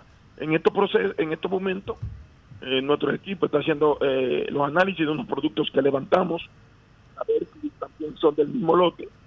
Y además se está en el proceso de la publicación también de la alerta informativa del Proconsumidor que nos corresponde hacerlo también conjuntamente. O sea, aún no se sabe si en el país hay de esos productos de granola y cereales contaminados. En estos momentos están los operativos desde, desde el martes. Desde el martes estamos nosotros, eh, porque ya la, misma empresa alertó de que esos productos tienen ese inconveniente, pero independientemente de la información, el consumidor tiene que hacer su levantamiento propio, porque pudiera ser que haya más productos de lo que eh, se nos informa a nosotros y en eso estamos nosotros en estos momentos y vamos ya, después que estamos en los operativos, en el proceso de publicación de la totalidad real de los productos que pudieran estar afectados. Mientras tanto, todos estos productos, la marca está siendo retirada o algunos productos de la marca. No, no, una lista de productos de esa marca, no la totalidad, porque existen otros productos de la misma marca, sino la lista de productos que se entiende que tú estás contaminada con salmonella y otro tipo de, de, de- de situación. Pero, aunque nos dan la alerta, reitero, por lo por consumidor hace un levantamiento para verificar si de ese mismo lote existen otro tipo de denominación de productos que también pudieran estar eh, eh, eh, afectados. Porque no podemos nosotros solamente eh, recibir la lista y está la lista. No, pudieran haber otro producto dentro del mismo lote. Entonces, por eso después que nosotros hacemos la verificación, pues hacemos la publicación y creo que tiene que estar ya colgada en el día de hoy. Dominicanos que nos estén oyendo y extranjeros que vivan acá, que acaban de comprar una caja de granola, de cereal para los niños para estos días, ¿qué les recomienda Proconsumidor? Si van este de- al distribuidor, ¿se le devuelven? ¿Qué, qué hace? En este momento yo alertaría que esperaran la comunicación oficial que vamos a hacer en el día de hoy, pero mientras tanto ya lo la misma empresa se ha acercado a por consumidor y ya no ha establecido que también tiene la información, es decir, que ellos están conscientes de que tiene la afectación al producto. Mientras tanto, la publicación oficial va a, a- que se va a emitir, va a informar al país cuáles de estas marcas son los productos que están afectados por Pero. Eddie, Eddie, por, Eddie, por ejemplo, si hay alguien ahora mismo que está en su supermercado en este momento y va con su celular escuchando lo que fuera, pudiera ¿verdad? decir preliminarmente cuáles son los productos para que no lo vaya a comprar en este momento. Bueno, mientras tanto, lo que yo recomiendo es esperar en estos momentos, en, eh, creo que en, en- en el transcurso de la mañana estará la publicación de oficial con la, la- el tipo de producto y el lote de esos productos que no se pueden consumir. Y como ya una, es un anuncio que ha sido eh, consensuado y admitido por la misma empresa a través de sus abogados, pues en estos momentos pudiéramos nosotros decirle que además de la- del informe oficial, porque hay otros productos de la marca que no están afectados. Entonces no sabemos cuál estarán comprando si llega el país existe hasta que no tengamos ya el levantamiento total oficial que estamos haciendo nosotros como Autoridad Nacional de Vigilancia del Mercado. Pero si la alerta existe, la alerta le llegó a Proconsumidor y Proconsumidor está haciendo lo que hace de manera cotidiana, verificar que sea esa cantidad realmente, que sean los lotes referidos y de que estén o no estén en la República Dominicana para emitir el informe oficial. Bueno, pues muchas gracias, Eddie Alcántara, director de Proconsumidor. Bueno, yo mientras tanto, eh, No, lo- ¿cómo? lo- lo- hasta que no se averigüe cuáles son y cuáles no son, ay, busque otra cosa. Esa, esa, Sáquenlo de la canasta. es- Sí. eh, Sáquenlo esa, de la despensa. esa empresa hace mucho que pertenece a un grupo corporativo que es Pexico. Quaker es de Pexico, que es la empresa matriz de, de- de la ¿Y misma cuáles Pepsi. son los productos que están afectados? Eh, son los y- los granola. los chewy y la granola. Y yo consumo ambos. Hay Granola, producto- granola de manzana mira, canela. de- que El simple granola y el chewy. El ser humano, el Ese ser sería humano, no, el ser humano no debe consumir Bueno, nada de eso. Perfecto. Eso el ser humano necesita. Eso. Eso no, nueces. no, Sí. Bueno, eso no es alimento. Le, le ponemos un punto. Eso Son, no las- nutriente. son las 8.38 minutos. Buenos días, José. Eso Adelante. solamente son energizantes. El ser humano necesita eso. Adelante, José. Bueno, miren, señores. Par de José, cosas. Estamos en Navidad, José. Par de cosas. Los tenis de Bauer tan chulos. Aquí te, sí, esos son unos. ah, Adidas. eh, sí, tan bacano. Eso, Adidas Samba, parecen Samba. Pero son en, en principio de fútbol sala, esos tenis de Adidas. De futsal, Eh, pueden ser futsal. Gazelle, pueden ser Gazelle o pueden ser Samba, ese modelo de Adidas. De... Está bonito. Bueno, señores, miren, estamos en Navidad, 22 de diciembre. Ahí, aquí estamos cogiendo colita de un de lo que se llama un frente de frío polar. Oigan esa vaina. Sí. Qué Estamos chulo. cogiendo Parece que tiene el aire prendido la ciudad. De hecho, anoche, tipo una de la madrugada, Me gusta cuando me hablan con autoridad. tipo una de la madrugada, había una temperatura que debió estar por debajo de los 15 grados Celsius. Porque hubo que arroparse full anoche. Realmente, eh, por lo menos en materia de clima, sí se siente full la Navidad, ¿no? Porque hay que abrigarse de noche sí o sí.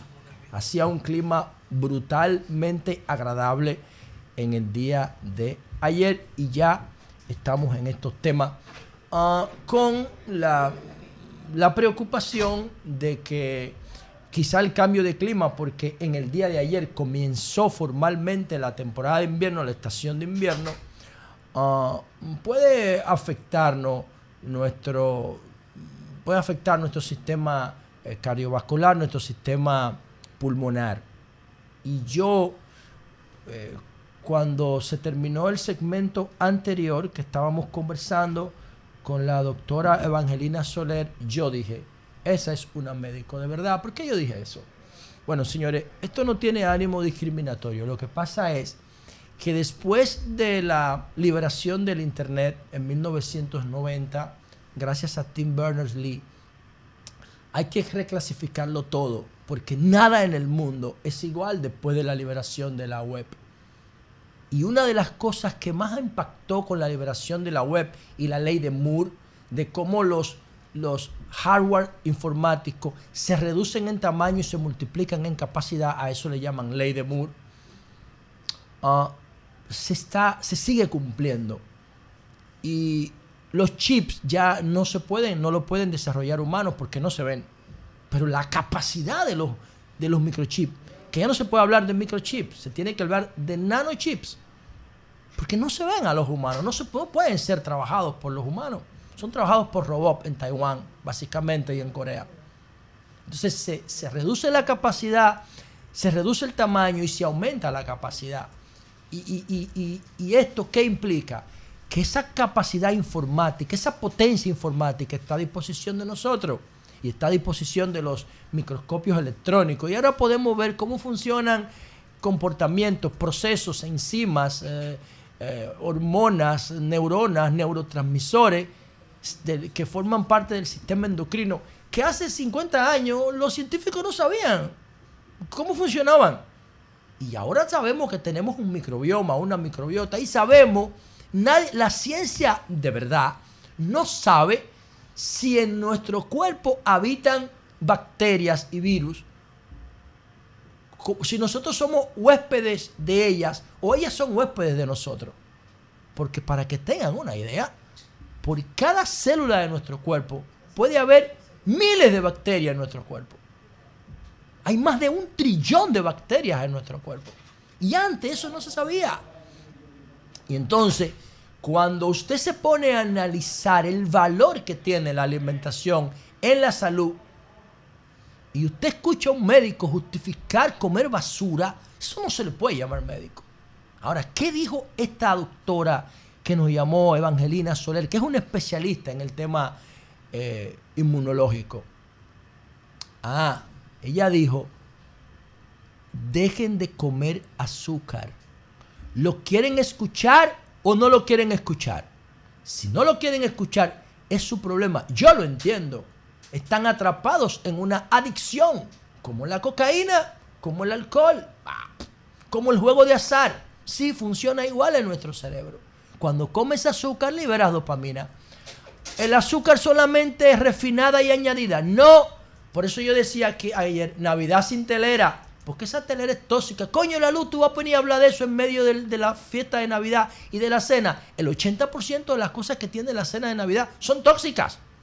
Lo queremos escuchar. Es incómodo. Es una verdad incómoda. Es incómoda, pero no deja de ser verdad.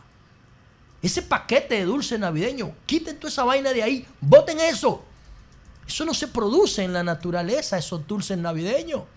Que se hacen en el laboratorio para enfermarte, para volverte adicto, adicta. Eso no sirve. Ella lo dijo, dejen de comer azúcar. Ah, ¿Y de qué está hecho esa telera? De harina refinada grado 4. Eso no sirve, eso no debe dársele ni, ni a los animales. Está hecha de manteca vegetal. Eso no deberían consumirlo ni los animales, la manteca vegetal. Los aceites de semilla refinados. Eso no sirve, eso debería ser ilegal. Con eso hacen esa fucking telera.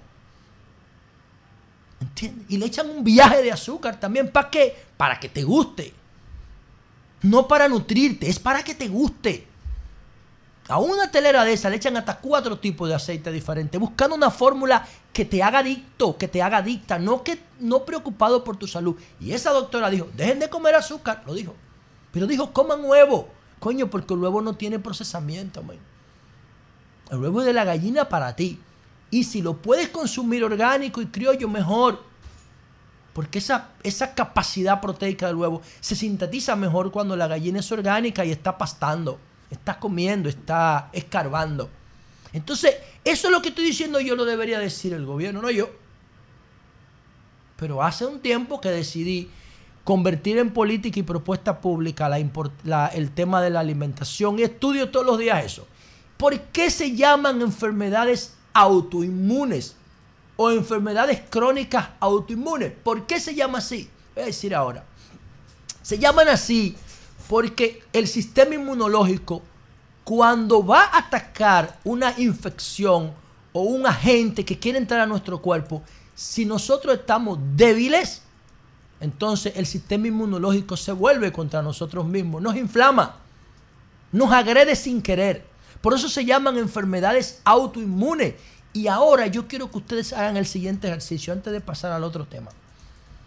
Cojan un boletín del COVID 2019 en República Dominicana. Cualquiera cojan. Y el balance del boletín, cuando ustedes van a ver la cantidad de personas que fallecieron, ninguna persona sana falleció por COVID. No, no, no. Lo que hacía el COVID era que como comprometía todo el sistema inmunológico, las personas que tenían otras enfermedades no podían defenderse de esas enfermedades y morían. Entonces, hay enfermedades como pro- problemas de, de diabéticos, problemas cardiovasculares, problemas pulmonares, problemas de cáncer, que entonces cuando con ese diagnóstico te atacaba el virus, el sistema inmunológico no podía enfrentar el virus. Pero una persona sana, con su sistema inmunológico disponible, no comprometido, tiene que estar en capacidad de enfrentar cualquier riesgo de afección sin necesidad de ponerse vacuna. Entonces a mí me preocupa cuando el gobierno promueve las vacunas.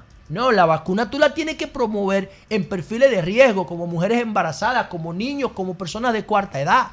Pero aún al pueblo en sentido general, tú no puedes mandarlo a, vacunarse contra la influenza.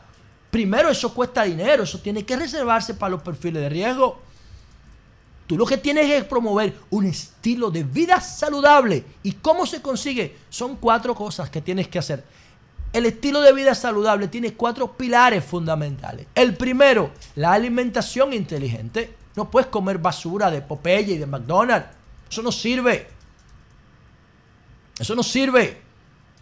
Eso se come por placer, eso no se come por necesidad. Eso es adictivo, esa vaina. Segundo, tú tienes que dormir bien, mínimo siete horas diario. Tercero, tienes que evitar el estrés, los ambientes estresantes, porque te oxidan por dentro. Y cuarto, tienes que incluir ejercicio físico. Tienes que salir a la calle. Ella hablaba de la vitamina D3. Wow, que ya se está dejando de considerar una vitamina. Se está considerando como una hormona por el impacto que tiene. Ah, bueno, saben que el 90% de la población dominicana tiene deficiencia de vitamina D. Porque no cogen sol. Y hay gente que dice, no, ponte protectores solares porque el sol da cáncer. Ya, lo que va a dar cáncer. Hay que tomar el sol. El sol es la principal fuente de vitamina porque el ser humano no sintetiza eso. Entonces, se trata de tú plantearte este tipo de estilo de vida frente al 2024. Pero tiene que llegar un momento en que sea una política pública el tema de la alimentación. La alimentación, el sistema de salud dominicano no puede ser como la policía, que la policía entre en acción después que ocurre el delito. Ah, bueno, pues el sistema de salud de República Dominicana se activa después que las personas se enferman. No hay salud preventiva. Entonces el sistema de salud, de salud entra cuando ya las personas están enfermas y van a curarlos. Son médicos que son eh, enseñados, eh, formados para curar, no para evitar la enfermedad. Y ahí es que está el potencial. Que nosotros podamos eh, tener un estilo de vida que evite la enfermedad. Eso sale mucho más barato para el Estado, para las ARS, para todo el mundo. Pero nadie lo quiere ver así. La gente quiere que tú te enfermes para tener un cliente. Los médicos quieren tener un cliente de por vida, los médicos de chatarra. No te curan. Lo que hacen es que te atenúan la enfermedad. Lo que hacen es que te, que te permiten sobrellevar el problema con un paquete de medicamentos que, que, que agreden tu cuerpo, que agreden tu microbioma. Entonces, eso, para mí en la Navidad, este tipo de consejos que te permitirían tener un 2024 sano, sana, activo, lleno de energía y deshacerte de esos productos adictivos, todos los procesados, las harinas, los aceites, los azúcares procesados. Eso es más valioso que, que te regalen un iPhone 14 Pro Max. Pero tú tienes que entender, a ver y a valorar este tipo de regalo. Tener salud, estar sano, sana, es el mayor regalo que tú puedes conseguir en tu vida. Y yo te quiero desear una feliz Navidad y un próspero año 2024, pero sin telera, sin pan, sin azúcar, sin comida chatarra. Cambio fuera.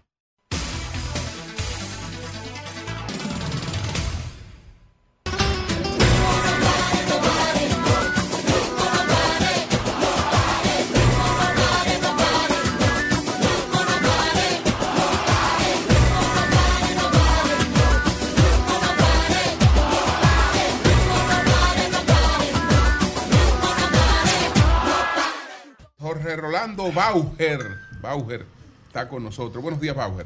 Muy buenos días. Eh, podrán imaginar de que tal vez la formalidad de mi vestimenta obedece para estar acorde con Digo la nueva eh, escenografía, pero no. Responde a la memoria emotiva.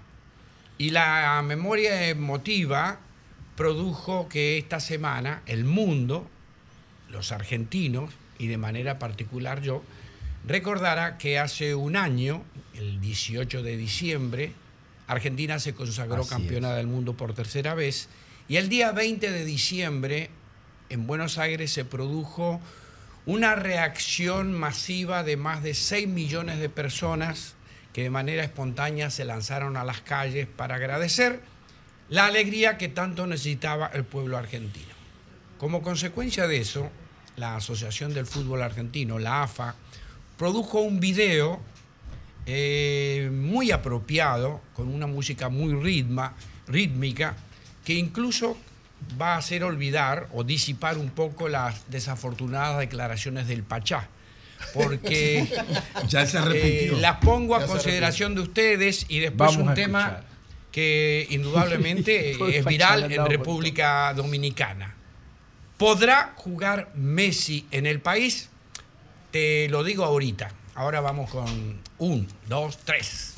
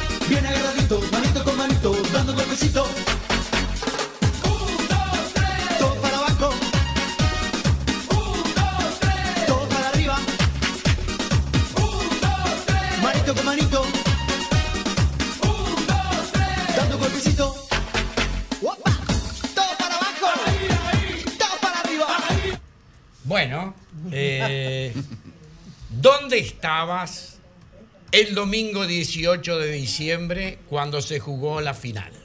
Imagínate cómo yo voy a recordar eso. No estabas mirando el partido. ¿Quién de ustedes estaba mirando el partido? Yo no. Yo.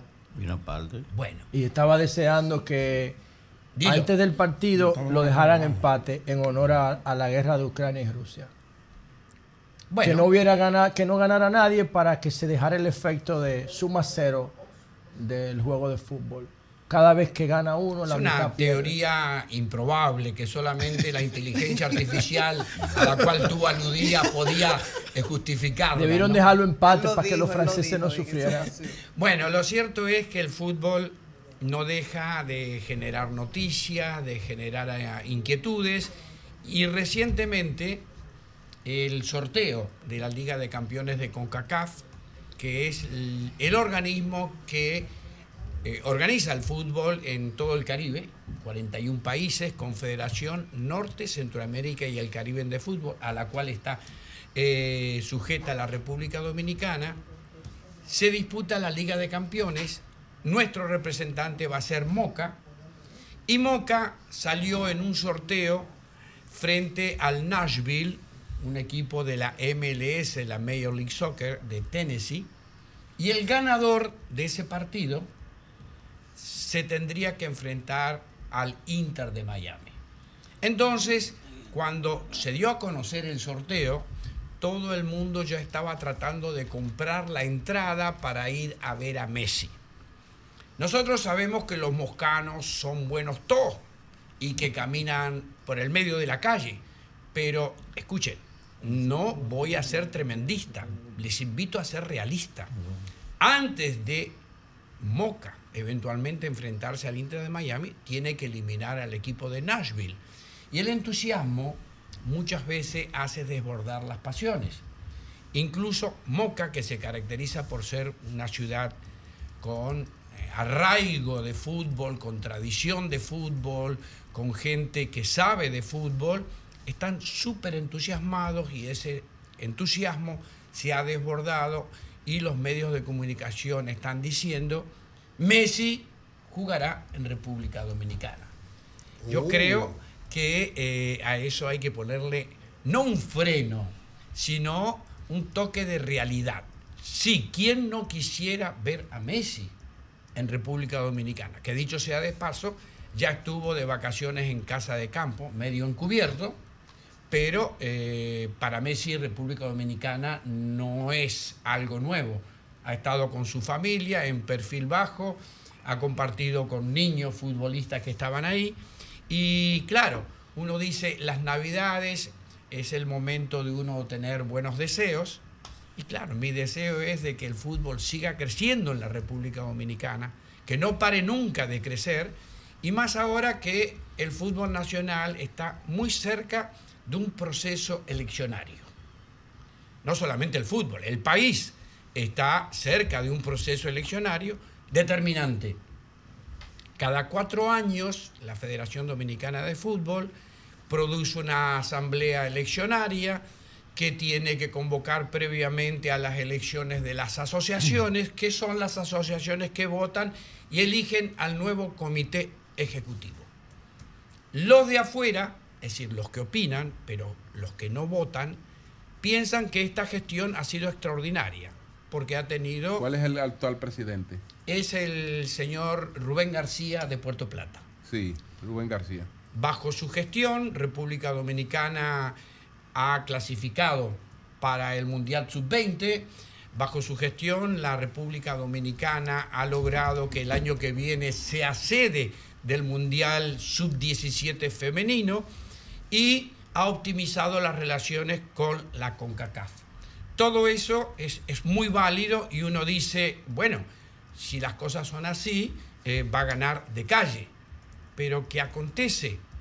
Los que votan son las asociaciones y las asociaciones que más trabajan son las tradicionales, las de Moca, las de La Vega, las del distrito, y todo indica de estas asociaciones no están de acuerdo con las gestiones. Pero claro, los de afuera son de palo y lo que cuentan son los votos y hay que ver qué es lo que va a acontecer.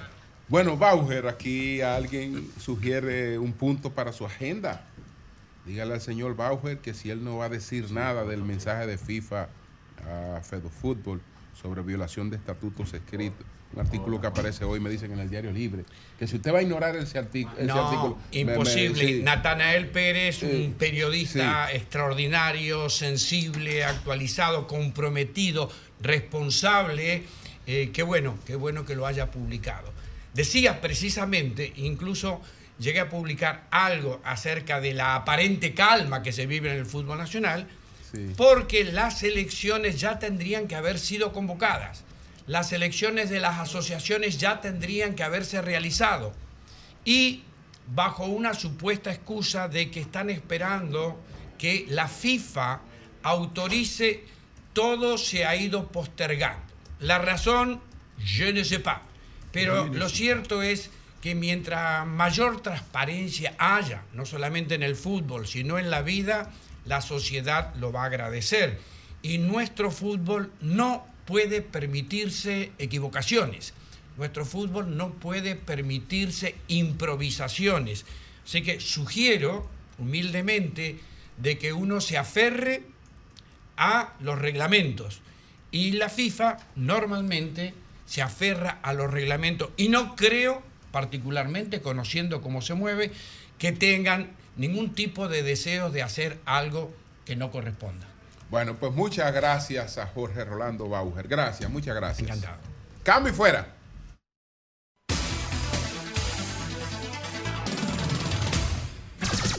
Son 106.5.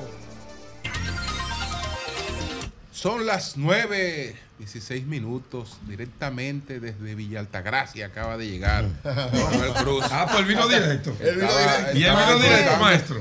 De Villa para Sol de la Estaba mañana. disfrutando allá Watson Brazo Bank. Señor, un abrazo, un abrazo. Un saludo para- Un abrazo al bohemio. Un saludo, un saludo para el maestro Watson. ¿Se le es puede una decir estrella. maestro? Maestro, sí, ha producido.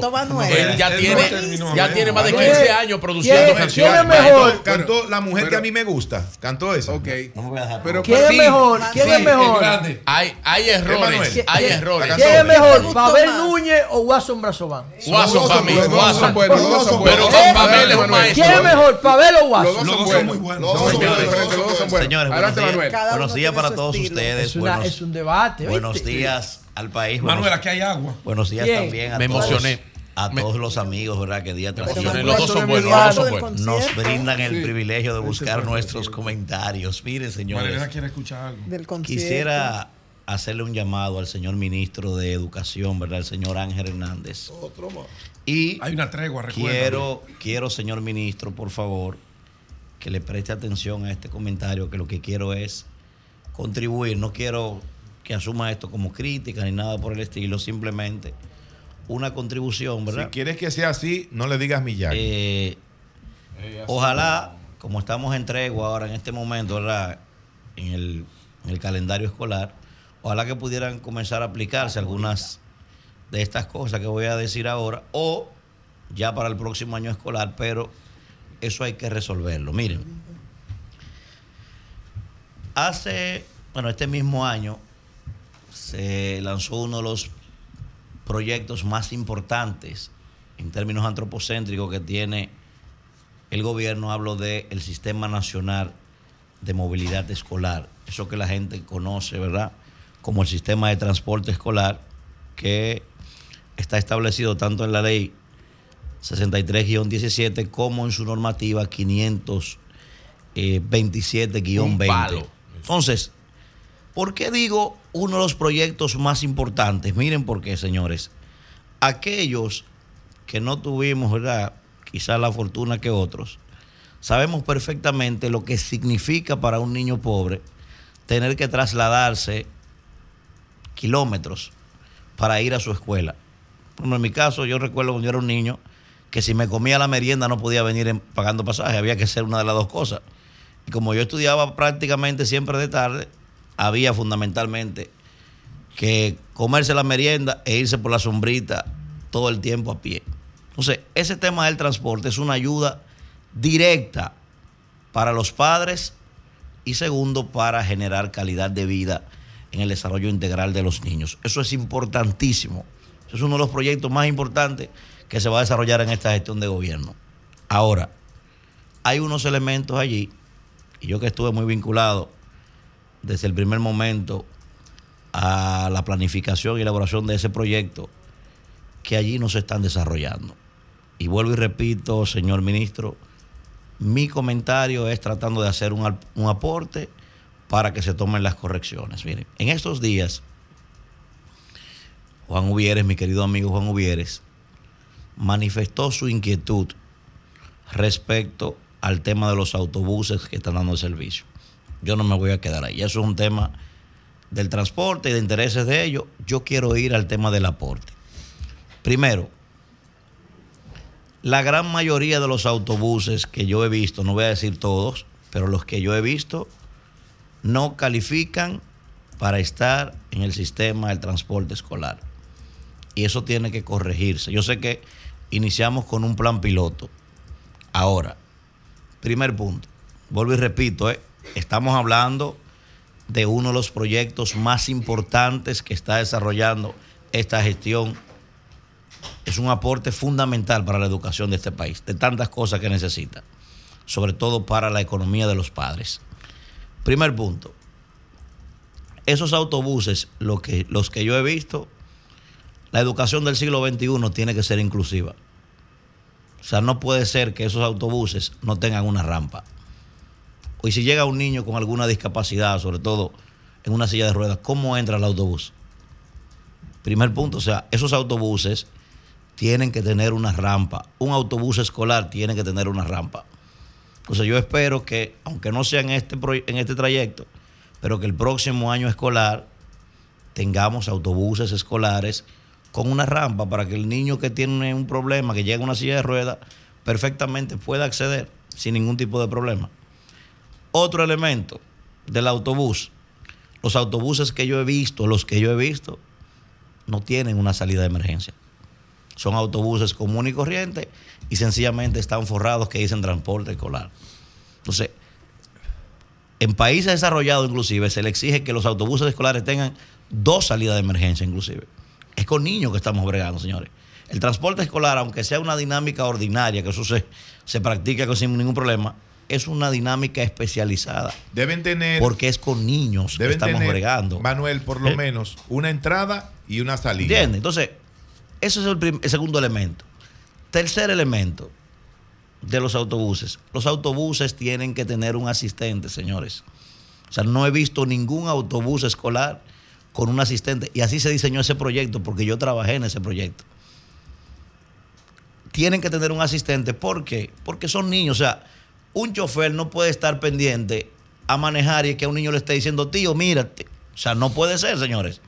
Tiene que haber una persona ahí para que asista al niño, para que esté pendiente de que un niño no vaya a pelear con otro, para que esté pendiente que mientras la guagua va eh, movilizándose, no esté el niño parado, vaya a accidentarse. O sea, tiene que tener una persona que le asista obligatoriamente. Otro punto, esos autobuses tienen que tener un baño, señores. O sea, no puede ser que usted monte niños en un autobús sin un baño, porque el niño, lo conocemos, viene de su casa ahora mismo y entrando al autobús le dice al chofer, tío, me estoy haciendo pipí, pero viene de su casa, pero son niños y los niños actúan de esa forma. Entonces, insisto, si hay un asistente y el niño tiene deseo de hacer pipí y hay un baño, el asistente lo lleva y el chofer puede seguir manejando, yendo su ruta sin ningún tipo de problema. Pero no puede ser que usted tenga un autobús escolar y no tenga un baño, por Dios. Otro elemento, tienen que hacer rutas con frecuencia, o sea, con puntos específicos. Usted no puede tener un autobús como si fuera conchando, sin una parada en específico. Usted identifica una parada que aquí diga ruta escolar o parada escolar y ya se sabe que ahí se va a parar el autobús. Y entonces frente a la escuela o frente al colegio, ahí se queda el niño sin ningún tipo de problema. ¿Y por qué digo de la ruta? Miren por qué, señor, y hay que comenzar a hacer eso desde ya. Aquí hay un problema serio en el transporte. Aquí, por ejemplo, se habla de eso todos los días. Y nosotros mismos estos días hablamos de un proyecto para reducir los tapones en este país. Ahora, ahora bien, cuando hablo de la señalización de la parada, es para una doble función. Primero, para orientar al niño, para que su tutor o su padre lo lleve a esa parada y ahí lo recojan. Y también, y eso hay que comenzarlo desde ya, los autobuses del transporte tienen que pararse en el medio de la calle. Eso tienen que comenzar a hacer desde que abran las escuelas. Por no digo la señalización, ¿para qué? Para que, que los autobuses, los vehículos que vienen detrás y los que vienen en vía contraria también, sepan que llevan un autobús escolar y hay una señalización, a 100 metros se estén parando ya. Porque la gente, por ejemplo, cuando uno ha ido a un país desarrollado, uno ve que los transportes escolares se paran en el medio de la calle. ¿Por qué? Porque los niños regularmente salen corriendo de los autobuses. Es para evitar que un vehículo que venga detrás lo pueda atropellar. Por eso tienen que, que pararse a una distancia. Entonces, tienen que comenzar desde ya a pararse en el medio de la calle los autobuses para que los que vienen en las dos direcciones se paren también inmediatamente. Para que los niños se monten y se desmonten sin ningún tipo de peligro. Y para eso también es el asistente, para que lo ayude a bajar, para que lo ayude a estar organizado y no se vayan a atropellar o a caerse. Entonces, no es posible. Los autobuses, yo no sé si lo tienen, no lo he visto, tienen que tener un botiquín también, señores. Porque si un niño se cae o lo que fuera, no hay que esperar que llegue un médico para ponerle quizás o, o limpiarle la sangre o algo. Eso tiene que pasar. Y les repito, señor ministro, no estoy haciendo crítica. No tome mi comentario por ahí porque no quiero eso. Yo estoy apoyando ese proyecto, pienso que es un proyecto valiosísimo, eh, que está aportando a este país y a las familias más pobres. Ahora, tiene que mejorarse. Tiene que mejorarse con esos ingredientes y que me pudiera pasar el día aquí diciendo cosas que le faltan al sistema de transporte escolar. y por el tema de tiempo no lo voy a hacer, pero ojalá que alguna de estas medidas pudieran comenzar a implementarse ahora cuando regresemos a la escuela o ya para el próximo año escolar se puedan tomar en cuenta. Y ojo, que también eso lo tenía el proyecto. Hay que hacerle un récord a los niños. Eso está contemplado en el proyecto de transporte. Hay que hacerle un récord a los niños. ¿Por qué? Porque si un niño tiene problemas, por ejemplo, de asma y le da un ataque en la guagua, si no hay un récord. Donde esté eso registrado, ni sabe el asistente, ni sabe el chofer lo que va a hacer, no va a buscar la bombita en su mochila, porque no tiene conocimiento de que ese niño es asmático o si le da cualquier otro tipo de problema. Entonces hay que hacer un récord, ya sea con una tarjetica o con lo que fuera, que en, la misma, en el mismo autobús se logre buscar el récord del niño para saber si tiene un ataque o algo, sepa de qué forma se va a actuar para salvarle la vida al niño. Entonces vamos a, vamos a utilizar las herramientas que tenemos, vamos a planificar eso de manera correcta porque es un proyecto importantísimo, pero hay que mejorarlo. Y repito, estoy tratando de hacer un aporte, no estoy haciendo críticas. Estamos en Navidad, no estamos en crítica. Don Julio. Antes de irnos, antes de irnos a esta pausa, cuéntenos algo de la, del espectáculo, de la experiencia que usted vivió ayer. Que sí, cantó la, la canción La mujer que a mí me gusta. Cantó esa Pero hay canción. errores que besan rico. Eso es. ¿Eh? El maestro Eh, Watson eh, Brazo eh, Van. eh, yo creo que para uno hacer una narrativa de algo hay que vivirlo. Sí, hay pero que él estaba o allá. leerlo si es historia. Él estuvo allá. Estuvo, Mire, pero no pudo presenciar Déjeme ver, déjeme de qué forma yo organizo A él esto. le pagan para entrar aquí a las Mire, 7 de la mañana. Yo le acabo, Y a las 4 yo le acabo, no había iniciado el show. yo le acabo de escribir, no. yo le acabo de escribir al maestro Watson Brazován. ¿Qué tú escribiste al maestro? Una persona que yo quiero mucho. ¿Tiene rango ya Watson de maestro? Sí, sí, sí, es un maestro, es un maestro, es un maestro. No, no, es un maestro. O sea, Watson es un maestro. Watson Y éxito. Watson es un maestro. A mí me encantan las canciones de Watson. Watson es un De maestro. Watson. Me encanta. Eh, encanta, son tipo- estilos muy distintos. Maestro, escuche, maestro. ¿Pero qué le escribiste? Escuche, maestro. Una carta a los Reyes Magos. Espérese. Escuche, maestro. No, no, a usted no le voy a hacer una crítica. Yo No, lo admiro a Dios mucho. no son críticas y te comiste el no, no, transporte escolar. Respeto. No, no, no. No, pero es está bien, pero lo de- lo de-. Y no son Lo- críticas. Lo respeto mucho, lo admiro mucho. Ahora, anoche Vamos a ver. fui a Mira, ver- el jefe del bloque La- no lo está mirando. Nuestra compañera. Jessie, nuestra compañera Jessie organizó un evento en Villa Altagracia, nos trasladamos, a- Pérez. nos trasladamos allá, Saludos, ¿verdad? Un buen evento, lleno de gente eso allí. Y el evento estaba pautado para las 9 de la noche. Sí, Uno, posible. ¿verdad? Como dominicano, dice, bueno, a las 10, 10, ¿En 30. una discoteca o un, un club? No, no, era un salón, como un, club. polideportivo. claro. Entonces, digo, bueno, yo estoy calculando que a las 10 y media de la noche va a arrancar el hombre, ¿verdad? Señores, cuatro horas y media después, el maestro no había aparecido. A la una y media de la mañana. A las una y treinta de la mañana no yo me fui. el maestro no había llegado. Ahora le acabo de escribir a una persona que estaba allá, me dice, le arrancó a las 2 y 10 de la mañana.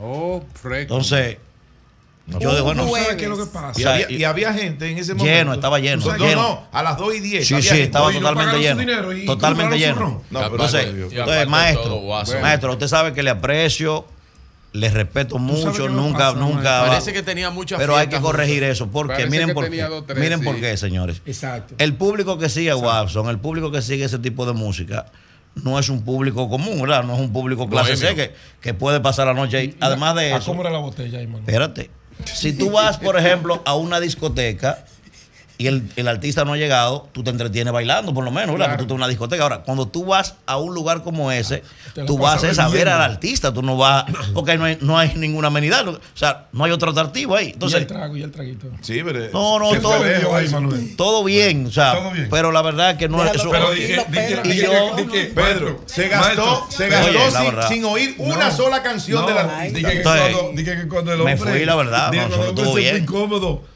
Dejó pendiente una cuentecita. Sol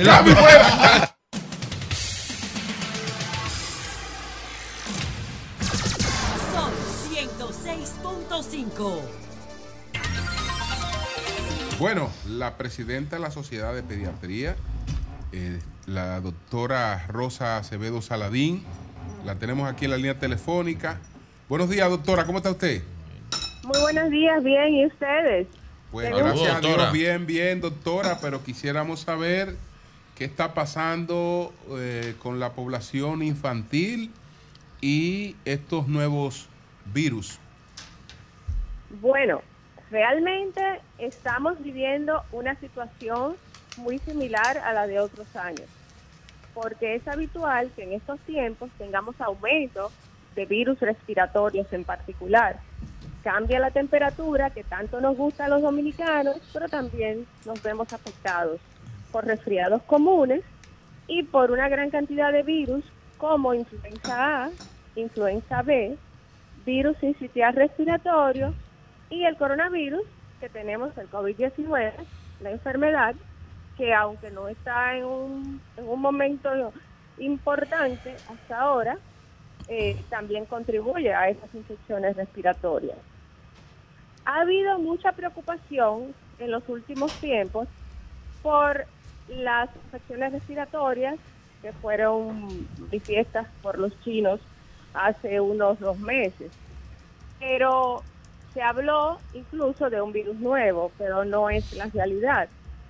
Lo que han tenido son aumento de los virus que tenemos nosotros también aquí, que no son nuevos, y también un aumento de una bacteria típica que se llama Mycoplasma pneumoniae, que tampoco es nueva y para la que existe tratamiento, y que ha sido responsable de, de ese aumento y de esa carga epidemiológica desde el punto de vista de, de virus respiratorio en esas geografías.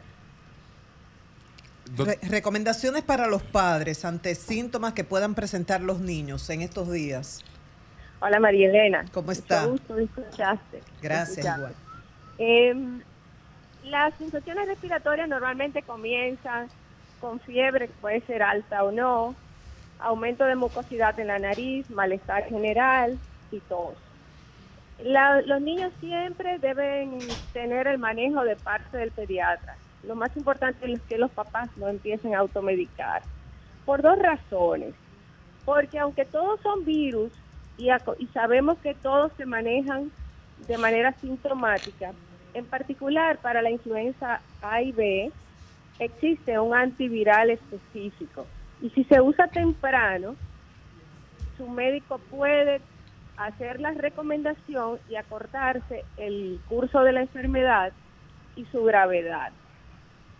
Con la parte de virus sincitial respiratorio es mucho más riesgoso para los niños pequeños, sobre todo lo- para los que nacieron prematuros y para los mayorcitos, porque aunque aunque soy pediatra, eh, uno valora el, la incidencia que tienen estas infecciones en todas las poblaciones de riesgo.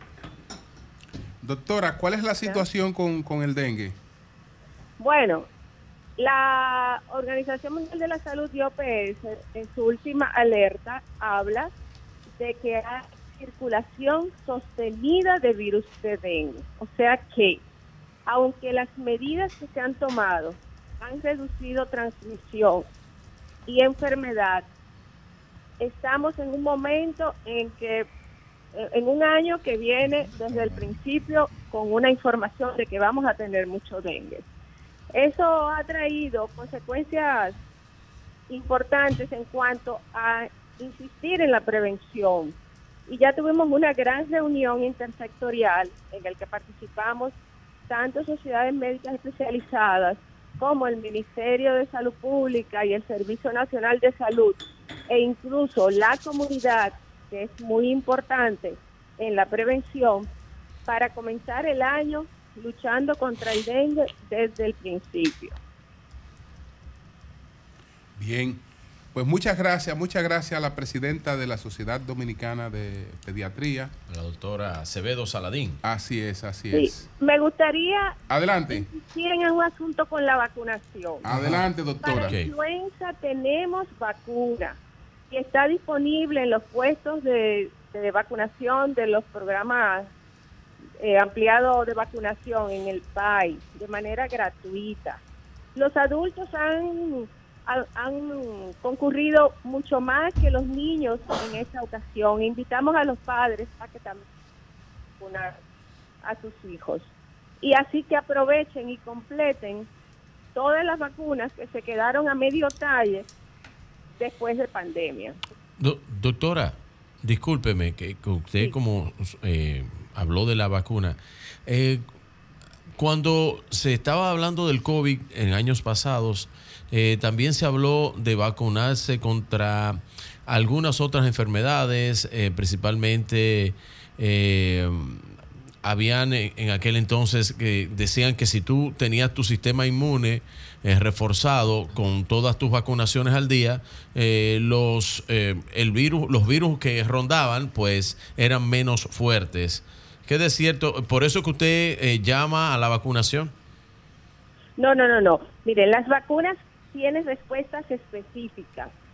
La vacuna, o cuando usted inocula o administra un antígeno, que es la partícula, vamos a decir, que identifica ese virus y que va a hacer que usted tenga una respuesta de defensa, es específica a ese virus.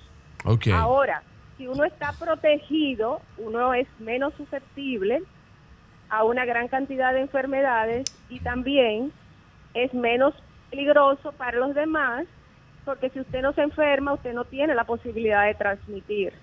Entonces, tener las coberturas completas le va a favorecer en cuanto a salud y bienestar general para usted, para la población. Sí, a- a- doctora, a mucha gente, a mucha gente se vacunó eh, cuando la pandemia, eh, y yo me llegué a poner esa vacuna alguna vez, eh, que es la, la vacuna antineumónica, que es la vacuna del, eh, del neumococo, y decían que para eh, los eh, procesos eh, respiratorios agudos era importante tenerla. Claro que sí, mire, hay la vacuna de influenza, que es un virus, y la vacuna antineumocócica conjugada, que se coloca desde los dos meses de vida y que está habilitada en el país para mayores de 50 y 65 años, con una sola dosis, es muy, pero muy importante, porque el neumococo es la bacteria que más causa neumonía en cualquier época de la vida y regularmente es el principio del final en un adulto. Cuando hay una neumonía, por alguna razón hay una decadencia y muchas veces es lo que lleva a la muerte y no la enfermedad de base inicial. Bueno, pues muchas gracias, Gracias, doctora. doctora. Muchas gracias. A sus órdenes siempre. La doctora feliz Navidad. Gracias. Acevedo Saladín. Acevedo Saladín, la presidenta de la Sociedad de Pediatría. Buenos días, allí adelante. Gracias, don Julio Martínez Pozo. Muy buenos días a todo el país y por supuesto a este equipazo del sol de la mañana. Antes de pasar al comentario principal que tenemos para el día de hoy, rápidamente quiero referirme a lo siguiente. Eh, tenemos la información de que empleados del Instituto Postal Dominicano del Impostón denunciaron que la dirección de esa entidad que está a cargo del señor Eric Guzmán pagó el doble sueldo, el doble sueldo ayer jueves. El salario de Navidad lo pagó ayer jueves, cuando el gobierno, en, la gran mayoría de las instituciones, se empezó a pagar desde la primera semana de diciembre. Sí. Sin embargo, el impostón empezó en el día de ayer, jueves 21 de diciembre. Pero eso no es nada. Oigan, oigan lo, lo que viene ahora. Estamos en tregua. Oigan lo que viene ahora.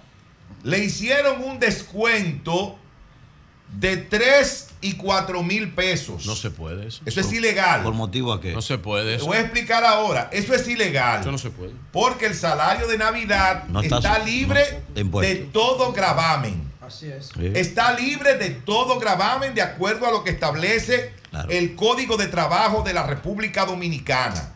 Entonces, ese salario de Navidad hay que dárselo completo, íntegro, sin tocarlo. Si una persona Completo. gana 20 mil pesos, si gana 20 mil pesos como salario nominal, bueno, que en los meses normales del año eh, se le hacen descuentos para la TCS, para todo ese tipo de cosas.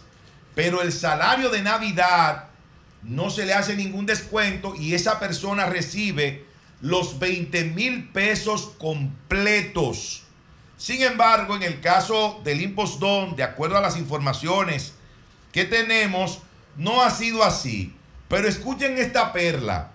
Ese descuento, ese descuento de 3 y 4 mil pesos que han denunciado empleados del Impostón, que lógicamente no quieren decir su nombre, no quieren identificarse para evitar represalias. Se hizo esto para pagarle a personas que tienen dos o tres meses nombradas en la institución. Oigan esto, que tienen dos o tres meses, o sea, personal que entró recientemente, parece que sin la institución tener el presupuesto suficiente para poder pagar a esos nuevos servidores, incurre en el abuso, incurre en el error de descontarle al salario de Navidad entre 3 y 4 mil pesos para poder pagarle a esas personas que han sido nombradas recientemente. Yo, cre- yo creo que el director del Impostón, el señor Eric Guzmán, debería explicar de manera muy clara esta situación que ahí Me- está ocurriendo. Me dicen una aclaración allí y no sé, eh, no tengo la información concisa, a lo mejor como tú la tienes, que el salario, tú sabes que el salario de Navidad es la Salario eh, 13. el- salario 13 y corresponde a un por ciento del el año en que tú Lo que tú trabajas. acumulas. Exactamente, de lo que tú acumulas No, te en voy el a año. explicar, Sí, espérate. porque conozco bastante Se- de eh, eso. Si alguien tuvo un Sí, aumento, si tuvo un aumento, no, no- recibe exacto. el salario sí último. No. Recibe eh, una proporción del trabajo que cumple. Entonces, eh, eh, intuyo eh, eh, yo, por una explicación que me están haciendo, que tiene que ver con eso. ¿eh? Por eso es que estamos pidiendo que el señor Eric Guzmán lo explique. Es la doceava Porque, parte. porque Claro. por ejemplo, una persona que todavía no tiene un año en una institución no cobra el salario de Navidad Una- completo, una cobra una, Una proporción, Una proporción. de acuerdo a los meses que tiene laborando en esa institución. Igual, si usted recibió un aumento de sueldo en el mes de junio, Exacto. usted no va a cobrar lo que usted está ganando en este momento. Usted va a cobrar eh, un, un poco más de lo que usted eh, tenía de salario de Navidad del año pasado, porque eh, se toma en cuenta a partir del mes en el cual a usted se le hizo ese aumento en el sueldo. Yo creo que eso se debe aclarar, se debe aclarar. Si es así, si es así como estamos diciendo en este momento, entiendo que no hay ningún tipo de problemas. Ahora, si es que le están descontando entre 3 y 4 mil pesos para pagar a personal que ha sido re- eh, designado recientemente, Eso es irregular. Eso es una violación a la ley. Eso es una, una decisión y una medida irregular que no se puede aceptar ni justificar de ninguna manera. Miren, Gonzalo Castillo, en el día de ayer, se presentó ante el segundo juzgado de instrucción del Distrito Nacional, donde la magistrada Patricia Padilla, y allí le fue variada la medida de coerción. Eh, ustedes saben que Gonzalo Castillo tenía como medida de coerción la principal de ellas, el arresto domiciliario. Es decir, él no podía salir de su casa. Tenía arresto domiciliario, entre otras medidas. Bueno, pues en el día de ayer esa medida fue variada y ahora eh, pesan sobre él dos medidas de coerción, una garantía económica y el impedimento de salida. Aunque les voy a decir la verdad, yo creo que eh, debió sencillamente ser puesto en libertad pura y simple, Gonzalo Castillo, porque él no tiene absolutamente nada que ver con eso, nada que ver con ese tema. Ahí lo que se ha querido es hacerle daño a una figura que ha hecho muchos aportes a este país desde su paso por la administración pública, pero además, además, una figura muy querida, una figura muy popular que pudo ganarse el corazón de muchos dominicanos. Así que eh, sabemos que, bueno, tiene estas dos medidas de coerción, pero lo más importante es que ya no tendrá que permanecer encerrado en su casa, sino que podrá realizar eh, más o menos de manera normal eh, sus labores. Finalmente, señores, y esta es una denuncia muy grave, muy grave que yo quiero que se le preste atención. Grecia Báez de Colón. ¿Quién es doña Grecia Báez de Colón? Bueno, ella es miembro titular de la Junta Electoral Municipal del municipio de Santo Domingo Este. Ella forma parte de la Junta Municipal Electoral de Santo Domingo Este. Ella es miembro titular eh, de esa eh, Junta Municipal. ¿Y qué tiene que ver todo esto? Bueno, nada, nada, nada. Que ella es la esposa del señor Jesús Colón. Yo dije que ella se llama doña Grecia Báez de Colón. Ella es la esposa de Jesús Colón. ¿Y quién es Jesús Colón? Jesús Colón es un destacado dirigente político del Partido Revolucionario Moderno, quien además es el jefe de campaña de Dio Astacio. Ah, no. Es el jefe de campaña de Dio Astacio, el esposo de la señora Grecia Báez de Colón. Yo quiero que, ah, bueno, ahí están las imágenes. Miren ahí donde él aparece. Ah, ahora con, sé, con Dio, sé quién es él, sí. con Dio Astacio. Yo sé quién es él. Por favor, ponme, ponme Llovita la imagen do- donde él aparece con la señora Grecia Báez, que es su esposa, donde aparece ahí con ella, en, dentro de las imágenes que te envié hace un ratito.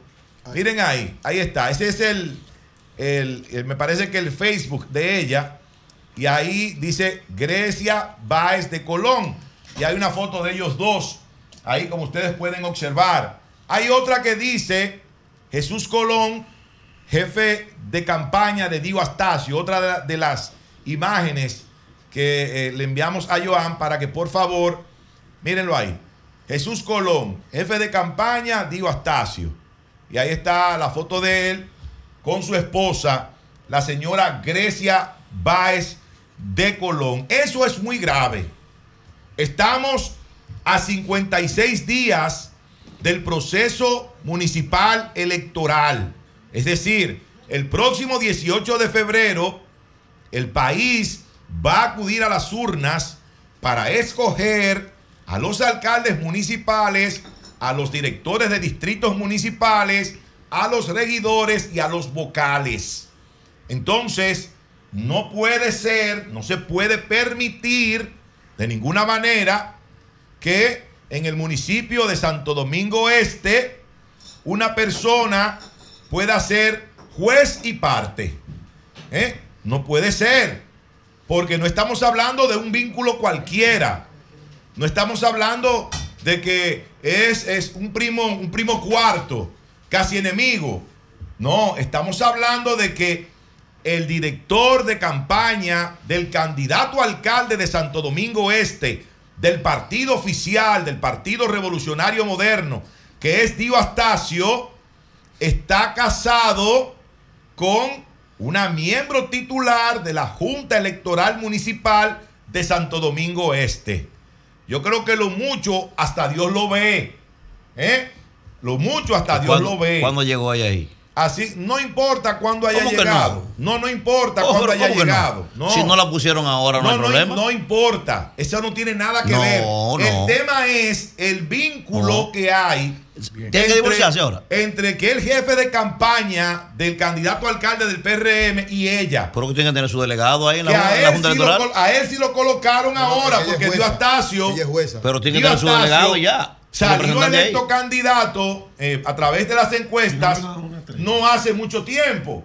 No, dígate, perdón, a través del proceso. Pero ¿cuál es el problema hicieron, con eso? ¿Cuál es el No problema? hace mucho tiempo. ¿Cómo que cuál es el problema? Sí, a ver. ¿Cómo tú puedes ser juez y parte en un Pero proceso? lo que tiene que inhibirse de eso cuando le toque el ¿Cómo puede de ser eso. juez y parte? Nada más tiene que inhibirse del Sí, proceso. como se inhibió, como se inhibió de votar doña Miriam Germán Brito Pero que eso es en el Consejo maestro. Nacional de la Magistratura y el nuevo de ella salió Bueno, ya- Eso es ya- diferente. bueno, Bueno, bueno, ya es tan, pronto, tan pronto Diego Artacio se inscribió como candidato, Ella ahí, ella ahí entra una situación de Claro, De irregularidad. irregularidad, claro. Claro. Ella no debe estar ahí. Ahí- ahí- ahí- Ella no ah, debe ser pronto él se inscribió como candidato, Claro.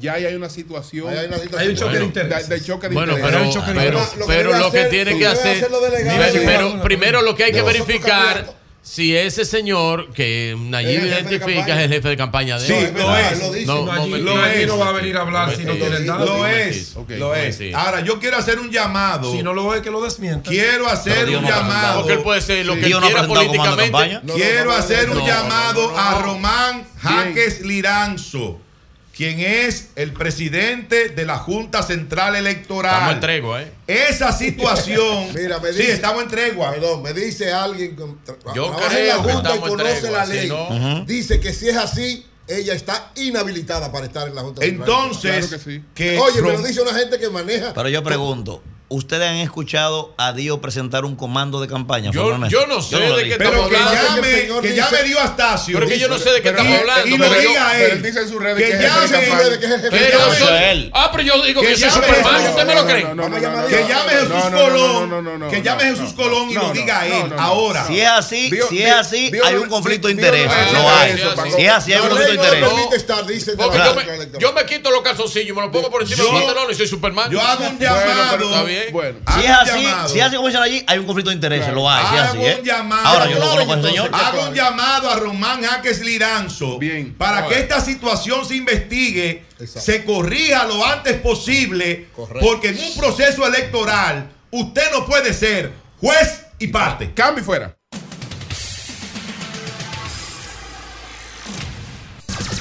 Son 106.5.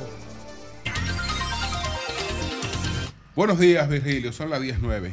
Hablando es que uno se entiende. Gracias a todos los que nos escuchan a través de este Sol de la Mañana de Sol 106.5. RCC Media es la catedral de la opinión en la República Dominicana. Y estamos en Navidad. Y entre corchetes, entre comillas grandes, estamos en tregua.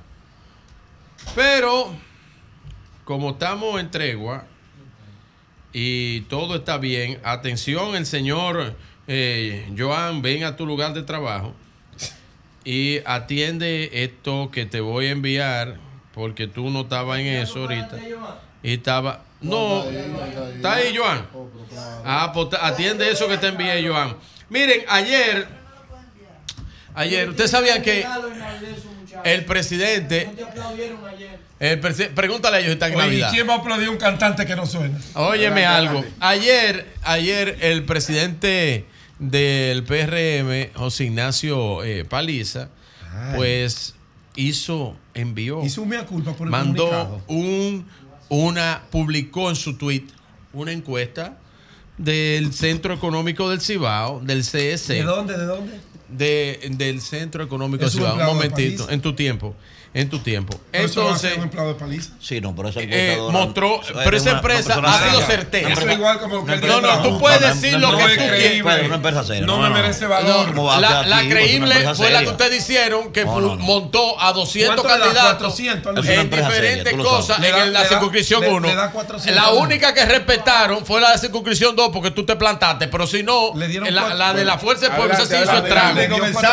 Entonces, entonces el CS publicó esta, eh, esta encuesta en el cual da los números que el presidente Luis Abinader pues mencionó aquí en ustedes, este programa cuando vino eso. el martes y dijo que eh, la candidatura del presidente Luis Abinader está a cierre de año ya, a final de año, es una encuesta acabada de salir del horno con un 58.2, Leonel Fernández un 22.8, Abel Martínez un 9.9, Miguel Vargas con 0.9, mucho tiene, eh, Guillermo Moreno un 0.9, Carlos Peña un 0.4, ninguno un 3.3, no sabe 3.7.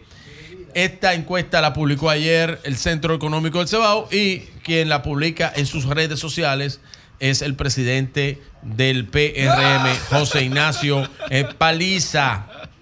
Qué bueno. Y ahí demuestra los números del presidente Luis Abinader que cuando vino aquí a cabina, pues eh, dijo esos eh, números. Señores, quiero, eh, atención Joel, atención Joel, ponme un cumpleaños ahí, por favor, para un gran amigo, amigo de este programa. Ponme un cumpleaños ahí, por favor.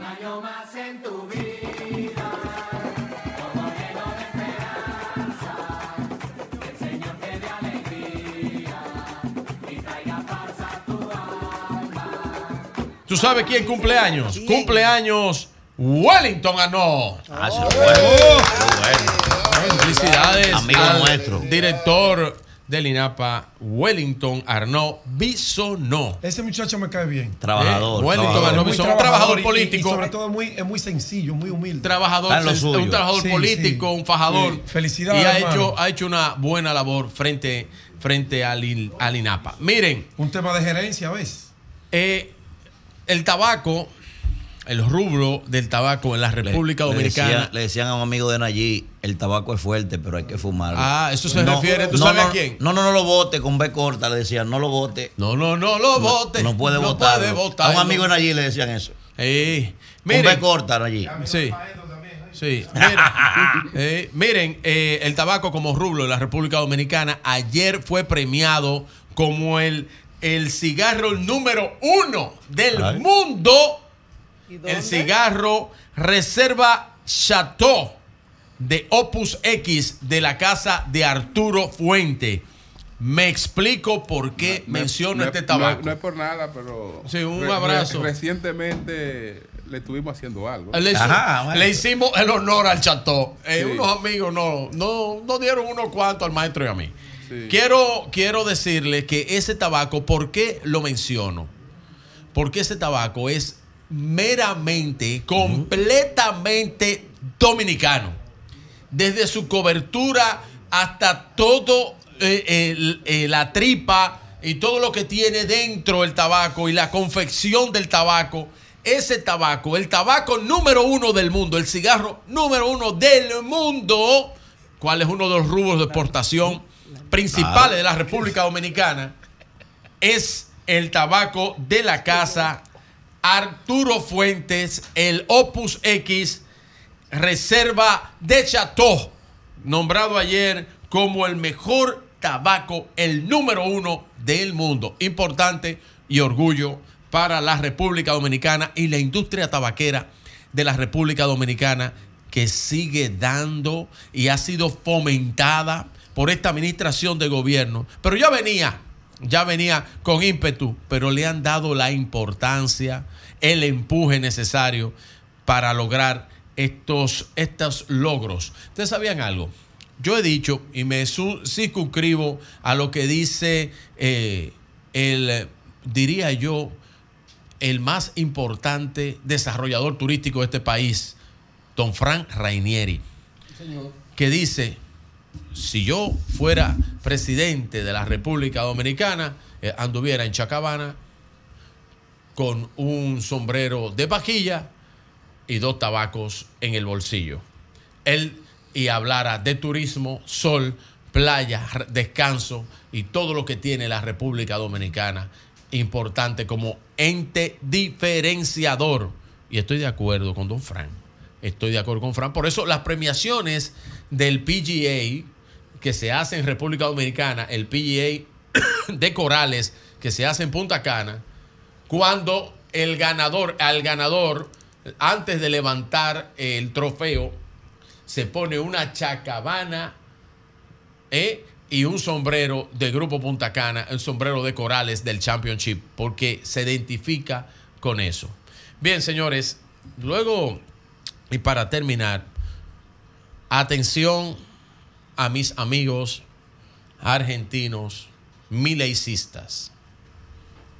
No quiero crear conflicto con lo que voy a decir en estos dos o tres minutos. No quiero crear conflicto. No se me pongan guapitos. Yo he dicho que el señor Milei, para mí, tiene serios problemas. Y va a tener serios problemas. Porque la gobernanza, la gobernanza no es lo mismo que usted gobernar. Usted tiene que equilibrar con todos los sectores. Y principalmente con los sectores que lo pusieron ahí a usted. ¿Y qué pasa con eso? Hay una similitud muy grande entre dos países de Latinoamérica. Dos países, uno una isla y el otro es Argentina. Y el problema grande de esos beneficios que recibe la población es eso, que él se lo está quitando. Cuando esa población que lo puso ahí no reciba los beneficios que recibía sin tirar ni un tire, como dicen los haitianos, o sea, sin hacer absolutamente nada, eso lo va a sacar del poder, porque él no está trabajando para crear gobernabilidad, no. Él está trabajando como cuando él era candidato para trabajar el marketing. Y eso es difícil en esa sociedad que está acostumbrada a muchísimos beneficios, a muchísimos beneficios, sin producirlo. Oigan bien lo que estoy diciendo. Y no se me sientan guapos, lo estoy diciendo hasta de manera bonita. Sin producirlos. Entonces, ojalá, maestro don Julio, que usted y yo hemos hablado eso en privado y no voy a establecer algunas cosas para que no se me sientan guapitos, principalmente esas dos naciones, que las cuales las disfruto muchísimo. Le voy a decir algo. Ojalá con estos problemas que tiene el señor Milei y todas estas transformaciones locas, parece que el señor Milei no leyó, no leyó el fin del poder de Moisés Naín. Y en su propia introducción en ese libro dice cómo las grandes transformaciones del gobierno del buen amigo Carlos Andrés Pérez, amigo de don Julio, cómo esas grandes transformaciones se le volcaron en contra en la población, en el gobierno de Carlos Andrés Pérez, que no fue un gobierno malo, no fue un gobierno malo, mal entendido por la población, mal entendido por la población. Ojalá y al señor Milei, ojalá, eso que él no leyó, les recomiendo El fin del poder de Moisés Naín, una obra majestuosa sobre eh, la gobernabilidad. Ojalá Ojalá usted no termine, señor Milei, exiliado en una playa del este de la República Dominicana. Don Julio. Son las 10, 19 minutos. Pedro, adelante. Ah, buenos días, maestro. Buenos días, María Elena. Estamos en tregua. Buenos días. Si empieza con tu vaina. Buenos días. de Milei, fue. Buenos días, señor Milei. Estamos en Buenos tregua. días. Empieza con tu vaina. Ramón Mercedes que No, está vamos a ver. acompañando. Este la violó, este. En vivo y directo, en estas navidades, salió corriéndole al frío de la ciudad de Nueva York en estas navidades y vino a compartir aquí con sus parientes y sus amigos y nosotros que somos sus amigos. El mejor periodista dominicano que tiene en Nueva York, Ramón Mercedes. No hay duda alguna. Mejor periodista. Si usted lo dudaba, nosotros no. Ah. Bueno, saludos al equipo de producción. Me hacen señas, no hay logística. Esperen siete meses y tendrán logística de sobra porque vuelve otra vez lo que ustedes saben. Clientelismo político, Estoy tú hablas. con los muchachos que me están- clientelismo. me están haciendo así. O sea, Adelante, siete meses vuelve clientelismo. ¿Y Bueno, eso, Manuel? Entonces se sentirán las navidades. Saludos a todos nuestros amables. ¿Siente la Navidad o no? A todos Ahí se nuestros siente hace amables- rato, dile. Amables televidentes, radio escucha y cibernautas, siempre, siempre es un placer, pues, llegar hasta sus radios, hasta sus televisores, sus hogares, sus carros, con nuestros, nuestras opiniones, nuestras ideas que planteamos aquí a través de El Sol de la Mañana, el programa más influyente.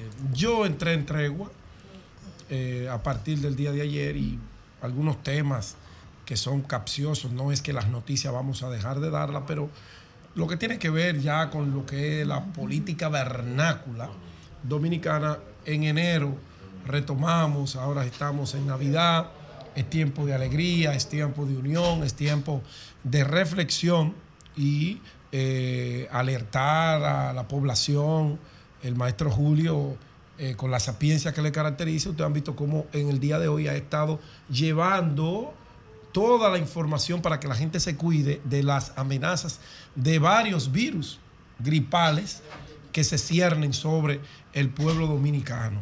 Y eso es lo que hacen programas de esta naturaleza, jocosidades de parte nuestra, para que ustedes reciban lo mejor de lo mejor en Navidad y siempre del sol de la mañana. Aprovecho para hacer una felicitación muy especial a mi amigo Luis Gravaley. Luis Gravaley es un joven dinámico, emprendedor, un político incansable, que fruto de su trabajo, el partido Fuerza del Pueblo, el presidente Leonel Fernández y toda la dirección política, pues lo ha designado como coordinador nacional de juventud del Comité Nacional de Campaña.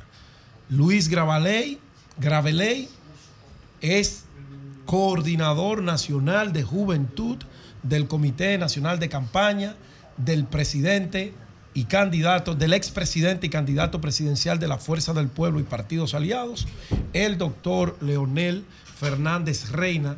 Y para Luis deseo mucho éxito, que sé que lo tendrá, en el liderazgo de agrupar a la juventud que ha de eh, llevar a ocupar nuevamente el solio presidencial al doctor Leonel Fernández. Nosotros, eh, en medio de las navidades, pues la solidaridad eh, se impone, las actividades cambian el sentido del mano a mano. Hemos pasado a los aguinaldo- aguinaldos navideños, que lo hemos estado llevando durante todo este mes de diciembre, y que culminamos ayer en Puerta de Hierro. En Puerta de Hierro, nosotros tuvimos el honor, tú tienes por ahí, Joan, eh, las imágenes de acompañados de la Junta de Vecinos, de Unice Corniel, de Martín Chávez, de la Unión Poderosa de Junta de Vecinos y de No todos. fuiste a la hondonada, ¿no llegaste a la hondonada? Eh, sí, estuve en la Hondonada. Ayer era la cena de la Hondonada y la Isabela. Ay, mi brazo, mi amiga Lluvia ahí. Entonces, miren las imágenes, cómo la gente sale de sus casas. Esos son sectores de clase media. Puerta de Hierro es un lugar bellísimo. El que no lo conoce tiene que conocerlo, porque allí, eh, próximo a Man- eh, por ahí por Manzano, en Arroyo Hondo, las casas son completamente abiertas. Usted ve los jardines. Los niños pasan de un patio a de otro. un como patio a nada. otro sin ningún tipo de, ¿Quién es? Rica, de ¿verdad? puerta. La- la sin- única esa- situación Marieli de la Cruz. Tú conoces, tú conoces a ya, ¿verdad, de Manzano? Sí, La claro. única situación ahí, Pedro, que para uno saber cuándo va a llegar es cuando uno ya se siente perdido. Sí. Digo, no, no, yo no encuentro, no encuentro puerta de hierro. Me voy a devolver y ahí aparece. Oh, Porque pero es ¿y- y lejos. para qué está Waze? Es que es lejos. Eh, eh, es un poquito retirado, es- entonces es se hace un poquito más por el tema Y medio de- solitario de- por de- de- del tránsito. Ha crecido mucho eso por ahí, en esa zona, muchos edificios y proyectos se han construido y entonces eso hace que eh, el tiempo que tú tomabas, por ejemplo, del supermercado nacional de la Rotonda para llegar a Puerta de Hierro era unos 10 minutos. Ahora fácilmente te puede coger 45 minutos dependiendo la hora que hagas el recorrido, pero es bellísimo. Y los es vecinos son muy unidos. muy Es- unidos y muy, muy, es como todo una familia colectiva. Así. Lo que hay allí en Puerta de Hierro. Y yo me sentí. Pero tan Puerta a de Hierro como un residencial. Sí, pero con la característica que todas las casas están abiertas como en Miami. Que no hay verjas, que no hay esos portones eh, que parecen. Tiene seguridad. eh, eh, eh, eh, celdas, sino abierto, tiene una garita. Cuando tú entras ahí, es como si tú estuvieras de vacaciones en Jarabacoa, en otro, en otro punto del país. Eso es maravilloso. Eh, y de verdad que lo único que tengo para ustedes es darle las gracias a todos por ese cariño, como se manifiesta. La gente salió a las calles a caminar con nosotros en la, caravana musical de las festividades navideñas de nuestro proyecto, que ella parte de la sociedad de la circunscripción número 2, que lo han hecho suyo.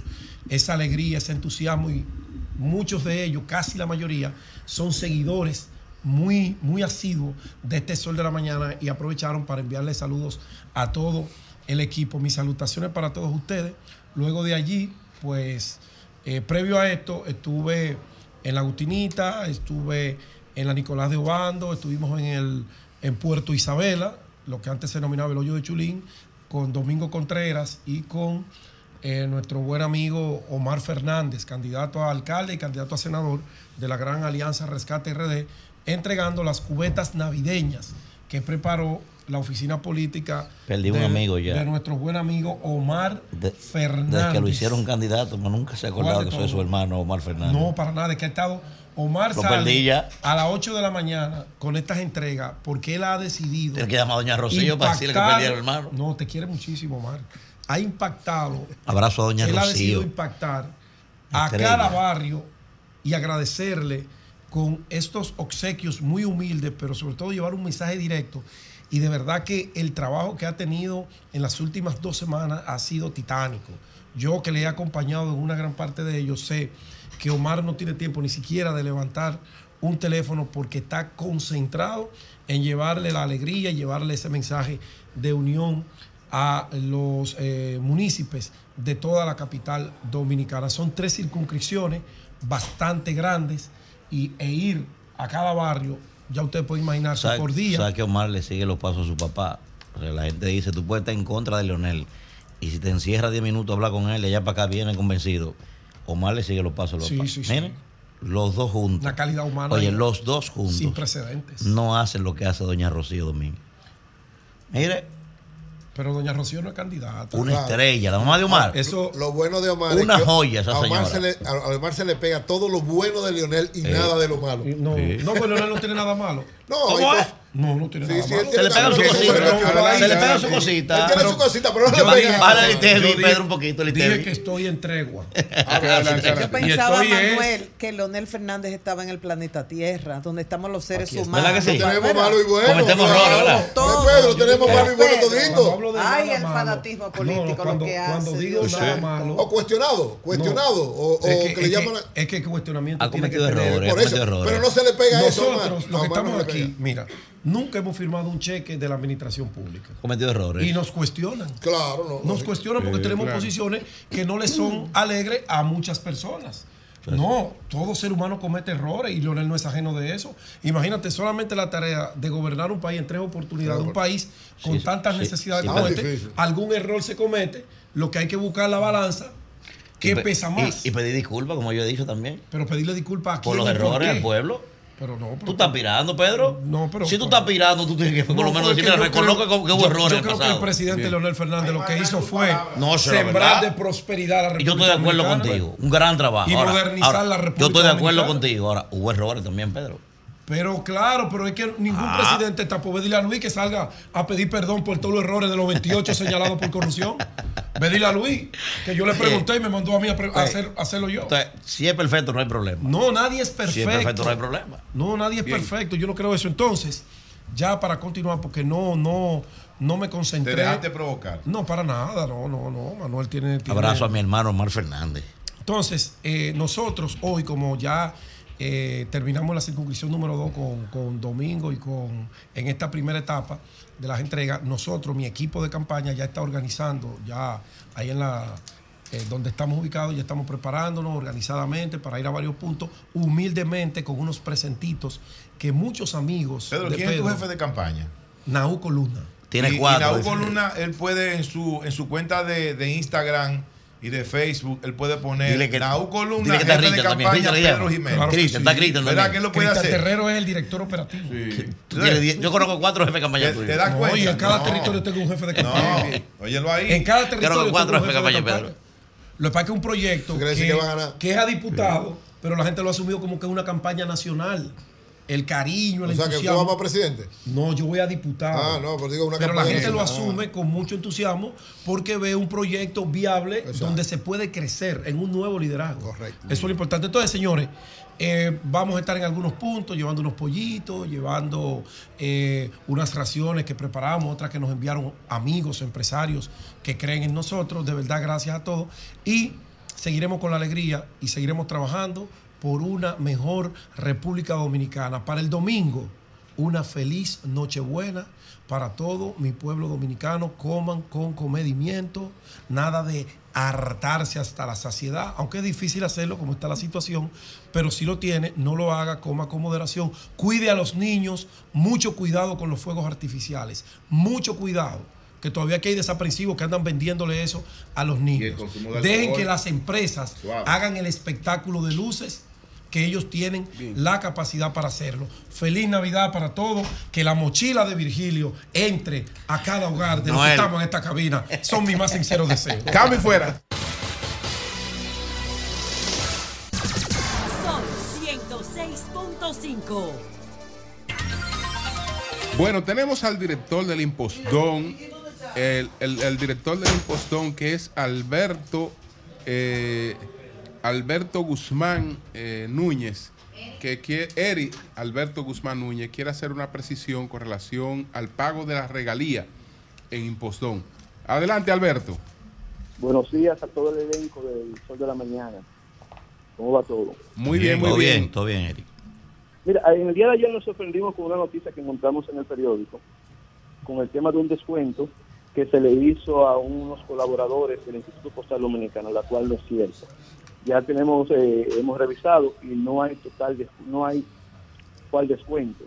Eh, muchos se han manifestado que después que le cayó el doble sueldo, el banco con préstamos que tenía el de empleado feliz, ellos, el banco, no nosotros, les detuvo una parte del dinero por los préstamos que tenían, no el tema de nosotros. Ok. La nómina es pública, la vamos a subir porque la nómina se sube y pueden ver y no tienen ningún Es decir, la, rega- la regalía se pagó completa como corresponde. completa, completa como Si corresponde. algunos empleados tenían entonces préstamos, ¿cómo se llamaba Pero- ese programa? Del- Préstamo feliz. No, no, pero- préstamo feliz. No, pero perdón, perdón. Sí, adelante. La regalía, o no es regalía, porque es salario, Salario- 13, salario no puede ser tocada de ninguna manera. Sí, pero no está No, hablando de no, él, ni siquiera por banco. un préstamo. No, no, no, no. Es un no. tema del banco. No, no, no, no, pero no puede ser tocada de ninguna manera la regalía. El, salario 13, perdón, salario de Navidad. Ese salario es intocable. Si la gente hace un compromiso, lo hace con su sueldo mensual. Y ahí sí, el banco eh, tiene la potestad de hacer los descuentos correspondientes. Por Pero ley, el por salario ley, de Navidad Por ley es intocable. De no nada. se toca. Sí, para las instituciones, para las instituciones- Adelante. para las instituciones no se puede hacer ningún tipo de descuento, sale el 100% del fondo. Pues recuerda que cuando tú tienes un préstamo en el banco y tu cuenta está bloqueada porque debe, automáticamente no importa lo que caiga, siempre te van a descontar. Es algo lógico, no es porque el banco no ve que te entró, sino que entró un fondo. Ok. ¿Entiendes? Ok. ¿Entiendes?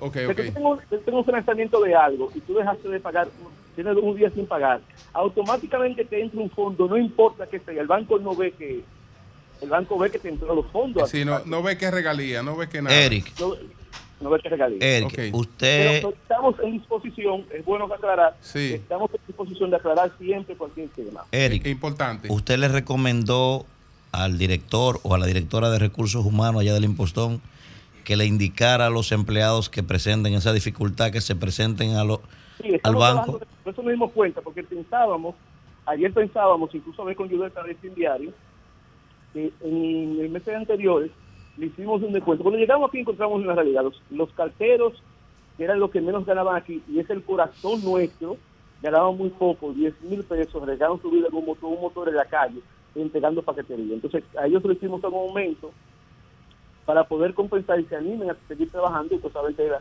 la institución tuvo un tiempo muy, muy rezagada y ahora que está saliendo adelante, yo sé que ustedes lo saben, pues lo han Sí. escuchado, estamos, estamos saliendo adelante. ¿Qué pasa?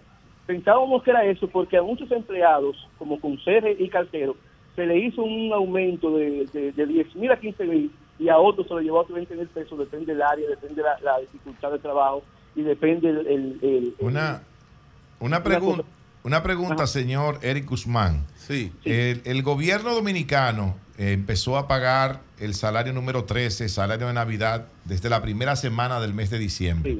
¿Por qué ustedes supuestamente empezaron a pagarlo en el día de ayer? ¿Qué pasó? ¿No tienen los No. recursos suficientes? Sí, te explico. Tú sabes que cuando entramos a la institución, y ustedes lo saben más que nadie, esta institución estaba llena de, de temas de deuda y demás. Hemos hecho frente para seguir operando, que ustedes lo saben, porque sé que lo saben, y hemos hecho acuerdo de pago con todas las instituciones que no que debíamos. Un ejemplo, la parte que no manejaba la línea aérea, señores, teníamos deuda con todas, no nos querían atender. Y ahora hemos hecho acuerdo de pago y hemos cumplido con ellos. Por el mismo el tema de los fletes terrestres para distribuir la, paquetería a nivel local, tuvimos que hacer acuerdo de pago. Aquí se debía la luz, se debía, y todo eso. Pero aparte de eso, el nivel de deuda también que tiene con suplidores y prestadores de, de- de temas laborales que Sí. cada rato tengo un embar- ahora mismo tengo mi cuenta embargada y tengo la cuenta de la institución embargada por, por personas ya vinculadas que ya con muchos hemos cumplido, gracias a Dios, y estamos cumpliendo y a muchos le hemos pagado, pero el nivel de, de compromiso que tuvimos asumir para salir adelante como estamos hoy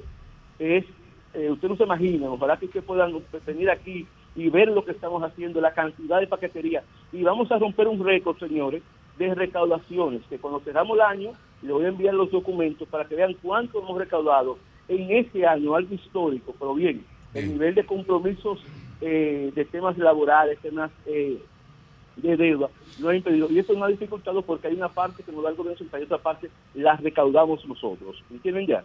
Bien, pues muchas gracias, muchas gracias, Eris, muchas gracias. Muchas gracias. Eris Alberto Guzmán Yo Núñez. quisiera, yo quisiera, y escúcheme, quisiera Sí. invitarlo, Eso era la aclaración. que quisiera. quisiera invitarlo, invitarlo a que conozcan qué hace el Instituto Postal Dominicano. Bien. Lo, lo que estamos haciendo, nosotros llegamos a todos los países del mundo. Desde aquí tenemos una serie de emprendedores que llevan desde aquí la paquetería y estamos avanzando. Y el próximo año tenemos grandes eh, grandes eh, logros que vamos a mostrar por los buenos indicadores internacionales, como la donación de computadoras por el pues, gobierno pues hablaremos de eso, Eri, hablaremos de eso. Muchas gracias, muchas Gracias. gracias. Gracias, gracias, bye, Muchas bye. gracias. Eury, adelante. Gracias al Dios Todopoderoso Jesús, mi Señor Salvador. Guía y como siempre inicio con su palabra. Juan 11:25, Jesús dijo, yo soy el camino, la resurrección y la vida. El que cree en mí siempre vivirá aún después de muerte. La vida Amén. la da Jesús. Gracias a Él por todo. Y Amén, amén. Miren, quiero... ¿Qué fue lo que dijiste al final? ¿La qué? ¿La da Jesús? La vida siempre la da Jesús. Amén. Así es. Miren, quiero antes de hacer el comentario, que precisamente se va a referir a lo que es esta época y lo que significa Jesús para todos nosotros, saludar la decisión de la justicia de dar la libertad a Gonzalo Castillo. Todo el mundo sabe que evidentemente, todos hemos hablado de eso, que en este expediente, Todos. Gonzalo, todos, Gonzalo fue tomado de manera absolutamente irregular, metido en ese expediente que, que al final de cuentas no tiene nada que ver, simplemente porque se mencionó su nombre, y se, se cometió un abuso y una injusticia, que gracias a Dios ayer tomó por lo menos un curso del sentido justo que debe haber siempre. Nuestra salutación por esto y nuestro apoyo y respaldo siempre a ese gran amigo y hermano que es Gonzalo Castillo. Miren, esta época que estamos viviendo, esta época de fin de año, representa la Navidad porque se celebra el nacimiento de Jesús. Aunque históricamente no está demostrado propiamente dicho, o sea, la Biblia no da una fecha exacta y fue por una decisión de Constantino que se tomó. Eh. Un, un intervalo, un intervalo entre marzo y junio. O sea, no hay una fecha específica, pero se tomó y ya se ha, se ha tomado como referencia. Pero lo importante es que, ¿qué significa esto? Porque evidentemente en el mundo se le ha dado un sentido, en el mundo donde se celebra, en un primer momento de fe siempre tiene un sentido de fe, pero también se le ha dado alguna situación de más fiestas y una serie de cosas que lo que significa realmente. ¿Qué es la Navidad? El nacimiento de Jesús. ¿Quién es Jesús? ¿Por qué se celebra el nacimiento de Jesús cada año? Lo mismo que su muerte en la Semana Santa. Porque Jesús transformó la humanidad y creó una forma de trabajar y de ser líder para la humanidad que transformó todo lo que había antes a él e impactó todo lo que ha sido después. Es un ministerio de Jesús basado en qué? Basado sobre todo en el amor. Basado Y el perdón. En el perdón. Basado en la entrega por los demás, basado en la humildad y basado en siempre, siempre hacer el bien sin nunca Tú me cansarnos permites una pregunta. Yo soy, yo me considero cristiano, yo. Cónchole, pero graben eso, por favor. Yo, yo me considero cristiano. O sea, la filosofía, el modelo de Jesús, a mí me gusta. Es el para, un paradigma que tiene 2023 años. Pero te voy a hacer una pregunta. Cuando, cuando a Jesús le preguntan en el, en el templo que lo convirtieron en un mercado, creo que alguien del Sanedrín le dice, debemos pagar tributo al César. Jesús le dice, denme una moneda. Que ven aquí. ¿De quién es la cara que ustedes ven aquí? Del César. Pues den a Dios lo que es a Dios. Y a César lo den que es- al César lo que es el César. Y a Dios lo que es de Dios. ¿Tú consideras que el cristianismo es una relación de poder y que sin el imperio romano y el César, el cristianismo se hubiese quedado en una aldea? No, yo creo todo lo contrario. Es como, es como mucha gente que dice. Pero- ves, Julio? pero eso no, lo que esa parte nunca ocurrió. No, lo pero lo de la relación de No, poder. Pero lo de la moneda, no, lo de la moneda no ocurrió. Bueno, eso es lo que dice la. Ok, la- pero en el templo. Puede ser una paradoja. Sí, es una paradoja. Pero en el templo judío eso no podía ocurrir. Porque en el templo judío estaba absolutamente prohibida cualquier moneda con rostro de hombre, con rostro humano. Nunca el judaísmo eh, permitió mon- moneda con la cara de un emperador ni nada. Eso se estuvo absolutamente prohibido. Eso fue una leyenda Pero posterior. ¿Qué pero- capacidad, Julio, tenía eh, los judíos de imponerle cosas al, al Bueno, imperio? la- Pa- no, convivían con ellos, ¿eh? justamente- Tomando en cuenta, Julio, de que eso no hay evidencia de eso nada. es lo que Eso hacía el Imperio. Romano. El Imperio no Romano no- justamente por no era invasivo justamente, justamente- en cultura. Justamente por eso la, vida, la Biblia está cargada de antifariseísmo. Porque con los judíos no se dio lo que se dio con los, los romanos. Los romanos conquistaron a Grecia, pero sin embargo asumieron la cultura griega. Porque era superior a la de ellos. cultura griega. Pero eh, el- conqui- ellos conquistaron a los judíos Y le dejaron su cultura. Pero la cultura judía, los judíos nunca cedieron su cultura, ni lo han cedido todavía. Y en el templo judío no podía haber moneda con cara humana. Es decir, que eh, en- por lo menos en... Pero en- es el cristianismo una relación de poder. No, si no el, podía haber. Perdón, no, si el imperio romano no lo soporta, no lo asume, no lo oficializa, y luego el sacrosanto imperio romano germánico, que fue el que siguió al imperio romano de Oriente, Nosotros lo si vemos- no lo impone el poder del imperio, el cristianismo fuera lo que es No, hoy. nosotros sí. El cristianismo siempre iba a ser lo que es. ¿Cómo tú Porque el sabes? cristianismo no dependía no, solamente no, de no, ellos. no, ninguna religión lo es sin poder. Es decir, Una toda- relación de la- poder. la- la- ninguna, ni, ni porque tampoco lo fue el Islam sin, sin, sin el poder. Eh, ninguna lo es sin el poder. Ninguna lo es sin el poder. Nosotros creemos lo siguiente, es decir, así como cuando Jesús se fue y Pablo empezó a perseguir a los cristianos, mucha gente pensó ya iba a desaparecer.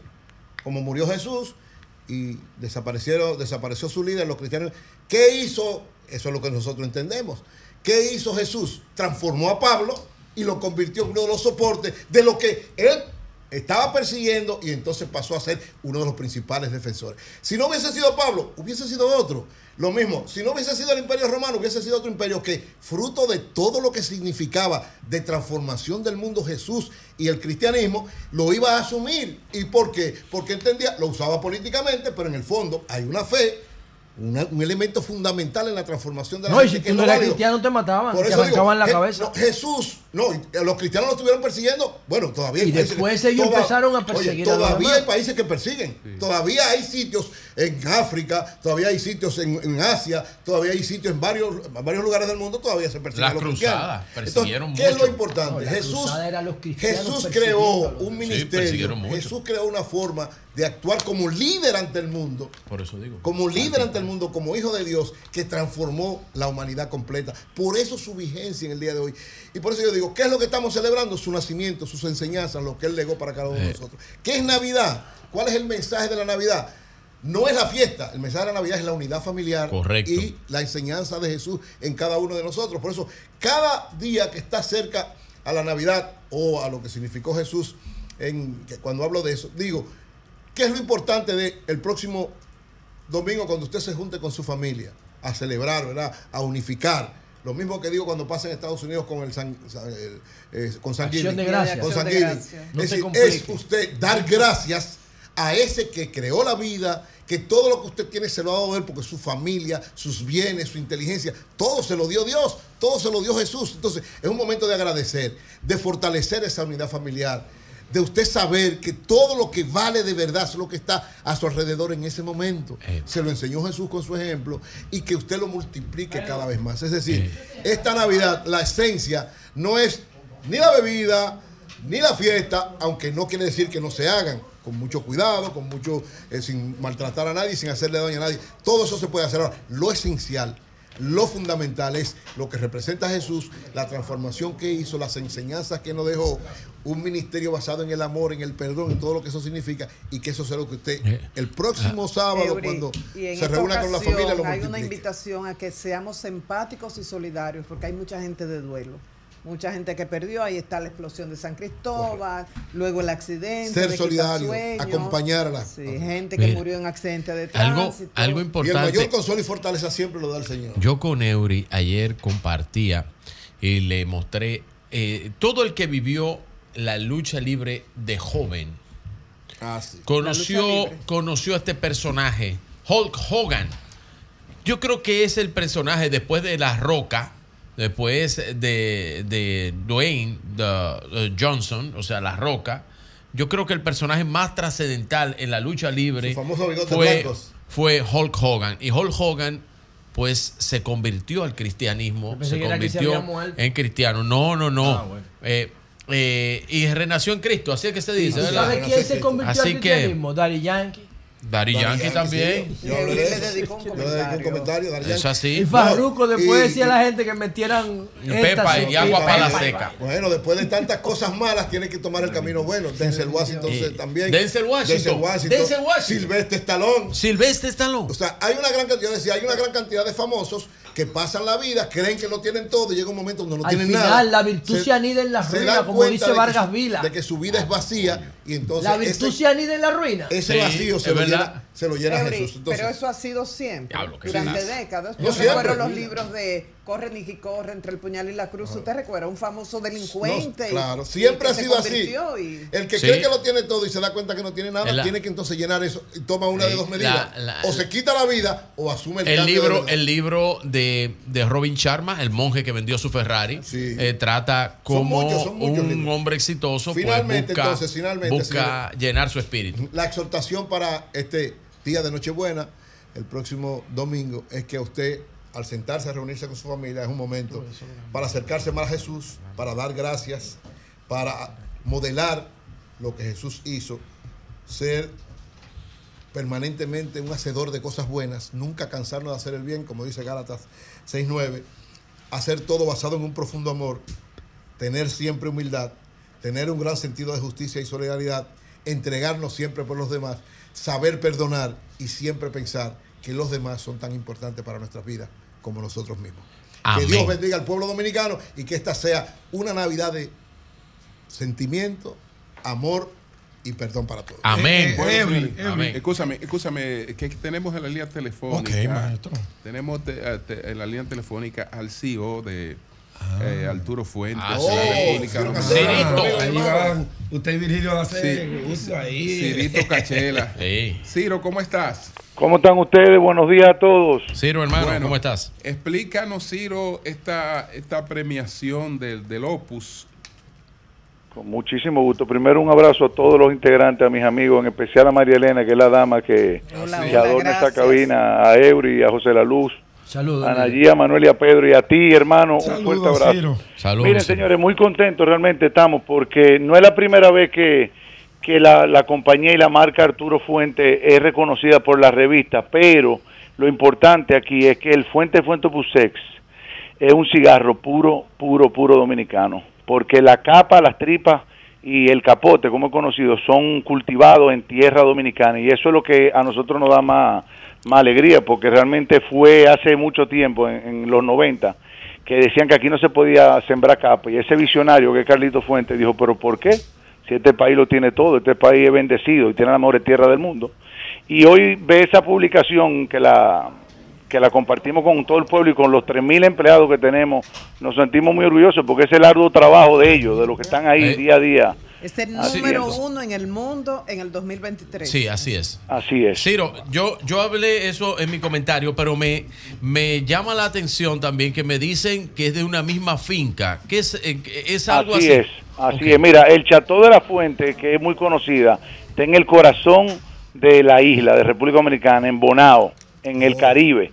Es una finca que, como le dije, que en su momento fue muy criticada, inclusive por mucha gente de la industria, porque decían que aquí no se podía dar la capa. Es lo que cuando pasan por ahí ven que está tapado con un sarán, eso está en Bonao. Ahí de ahí sale todo el tabaco que se elabora el Fuente Fuente Pusex, así es. Bueno, eh, Bueno. entonces, eh, mucha gente, ahora podemos decir que en República Dominicana estamos en el sitial de la capa del cigarro. O sea, no solamente Nicaragua y Honduras, que como dice la gente, bueno, y otros países también, porque Indonesia también produce capa.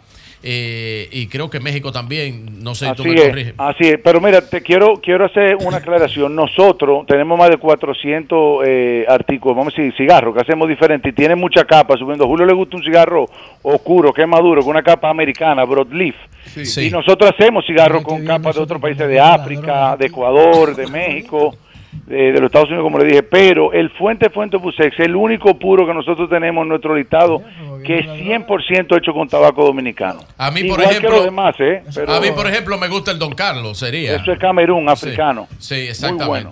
Sí. Es algo importante también para que sepan que, que la compañía está eh, investigando y estamos sembrando y probando en mucha tierra en, Re- en República Dominicana. Inclusive hay un gran plan que tiene el gobierno en, en San Juan, el cual la empresa está apostando a esa área también, porque nosotros entendemos que aquí se puede dar capa en muchos lugares. Y en, y en Asua, Cirito, que Es hay- muy, es, muy, es muy caliente ahí. Pero vuelvo y te digo, si no se da para capa, ahí se puede sembrar tripa.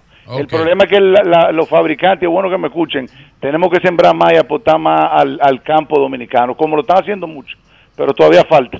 Bueno, Cirito, muchas felicidades. a todos ustedes, gracias por llamarme. Están invitados cuando quieran a degustar ese reserva de Chateau en el Arturo Fuentes Cigar Club. Así que, Julio, pon el día eh, y la hora, que yo lo espero aquí. A todos. Un fuerte abrazo. Gracias, mira la gracias, libertad que ha logrado el tabaco. Es una droga y mira cómo la promueven. Gracias. Así deberían Sí. hacer con el cannabis. Pero tienen Gracias. miedo No, no, no, lo mismo. no lo mismo. ¿Cuál es la diferencia? No es lo mismo, No es lo no, mismo, no, no. Va- vamos a tomar algunas llamaditas. Buenos días, adelante. Buenos días. Julio, Adelante, Zeneida. sí, felicidades a ese equipo en esta en estas Navidades. Mira, y que la gente tome eh, la, esta fiesta navideña con precaución por la familia, por nuestros hijos.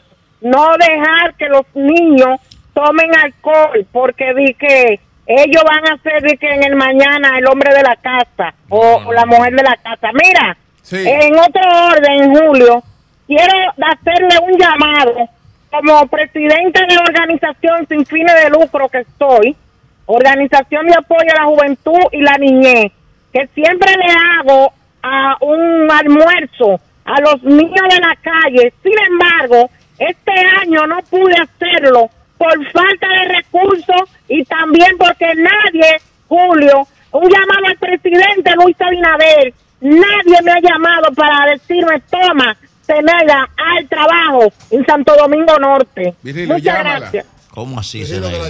Pero que allá nadie, ella está trabajando Virgilio. con Luis, pero nadie la está Virgilio, apoyando. llama a Zeneida. Bueno, Zeneida sabe. Llámala. Zeneida. Bueno, adelante. La Navidad, como el año pasado, te No, llegará. no- no, bueno, Llámala, adelante. llámala. Adelante. Martínez, Martínez Pozo. Sí. Eh, se promueve mucho el- el- el- al, al, al, al director de, de, de, la, de, de Santo Domingo, de la casa. Señores, nosotros en, en, en Santo Domingo Este, específicamente en Respaldo Bello Campo, tenemos alrededor de seis meses yo comprando tres camiones de agua en mi casa. Seis meses, Bello Porque la, la, la, la, la, la, la cosa, la- la- eh, los envases están llenos. Sí. Y conchale, pero yo no entiendo por qué no, no llega el agua. ¿Será- ¿Será que le están, se lo están haciendo el negocio a mucha gente que ahorita pasé por ahí por el, por el, por el tanque de desagüe de, de Almas Rosa y, y, y y habían más de 20 camiones llenándose del agua que deben de mandarle a uno? Bien. Eso, yo creo que yo, yo creo que Repita yo la debe- zona, yo creo que yo debe- repita la hay que zona para eso. la denuncia. Bello Campo, ¿eh? Bello Campo. Sí, en Domingo respaldo Este. Bello Campo. Yo Ahí creo, yo creo que ellos deben de, de- de- de ir ahí, ahí que ya hasta conectores tienen para los camiones del, del agua que deben de suplirle al pueblo. Bien. Atención, Fellito.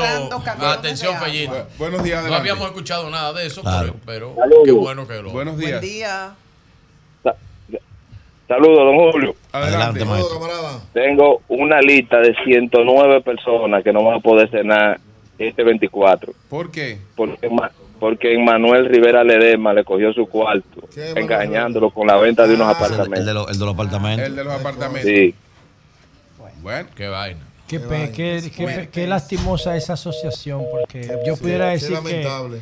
que la cena no es necesaria, pero con esa estafa y ese fraude. No, mano. no, pero la cena no es la cena, es la reunión familiar. Ah, bueno, es otra cosa. Bueno, Una buenos días. de- Promueve nadie con- necesita cenar. con- con Buenas. alimento. Buenos días. Buen día. Sí, felicidades a todos. Oye, mira cosa. Primero, antes que nada, yo pensaba que, que Zeneida eh, iba a estar rica, millonaria en estos tiempos, por- con esa, con toda esta, Ingeniera, que no ella le, habla. no le Oye, ponga, no le ponga el ingrediente político, que estamos en tregua. ay, no, pero estoy ayudándola, ayudándola. Oye, no, no, con mala pero, leche. pero quiero referirme a todo lo que ustedes han tratado hoy ahí. El Pachá logró que hasta ustedes lo mencionaran, logró lo que quería, igualita que el otro de los foques. Pero me quiero Esta vaina referir, señor.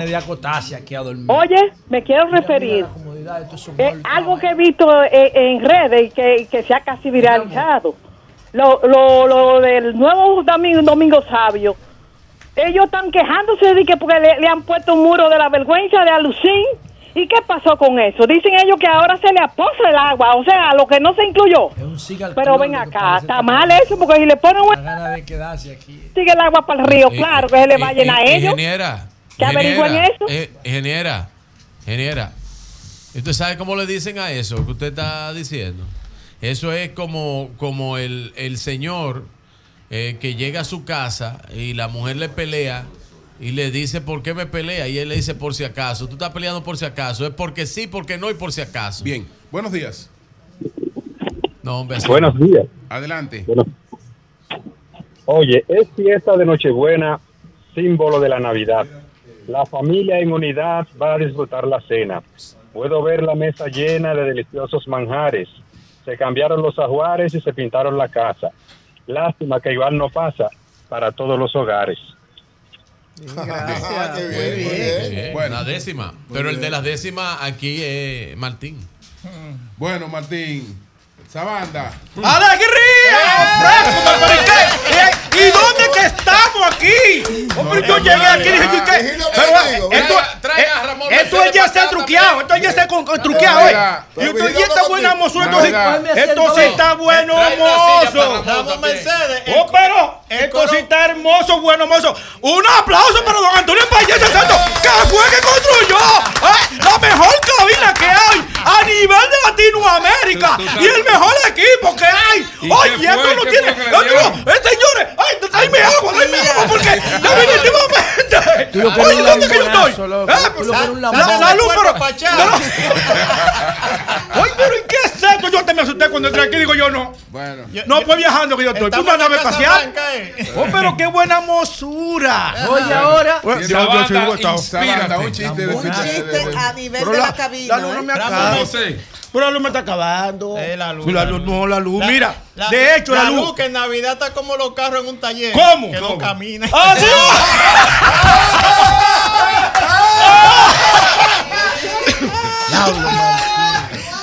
Mira, mira. No, pero José. Oye, oye, mi pupilo, mi pupilo. A la, luz es una chance. Diablo. Recuérdate que ahí te dicen el hijo, el hijo único. pero te de- de ¿Y que- por qué? de Eh, Le dicen el hijo único. Porque cada vez que le piden 100 pesos, él dice, no tengo hermano.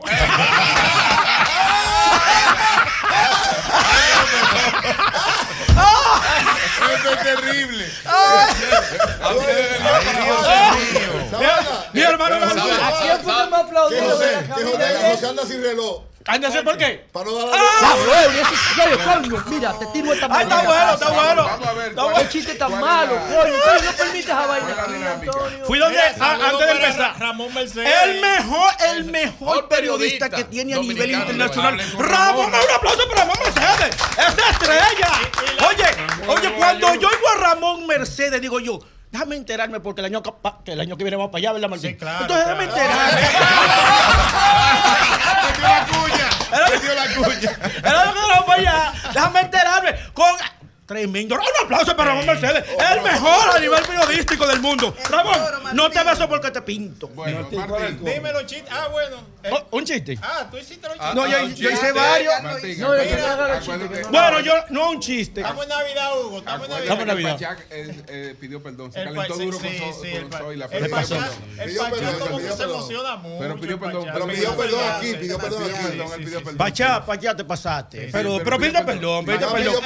Y en diciembre es bueno perdonar. Mira, incluso Estamos en diciembre. Sí, claro. Y en diciembre es bueno perdonar. A mí se me cayeron 100 pesos. Ajá. Y alguien ¿Qué vino, señor, se- eh, eh, señor.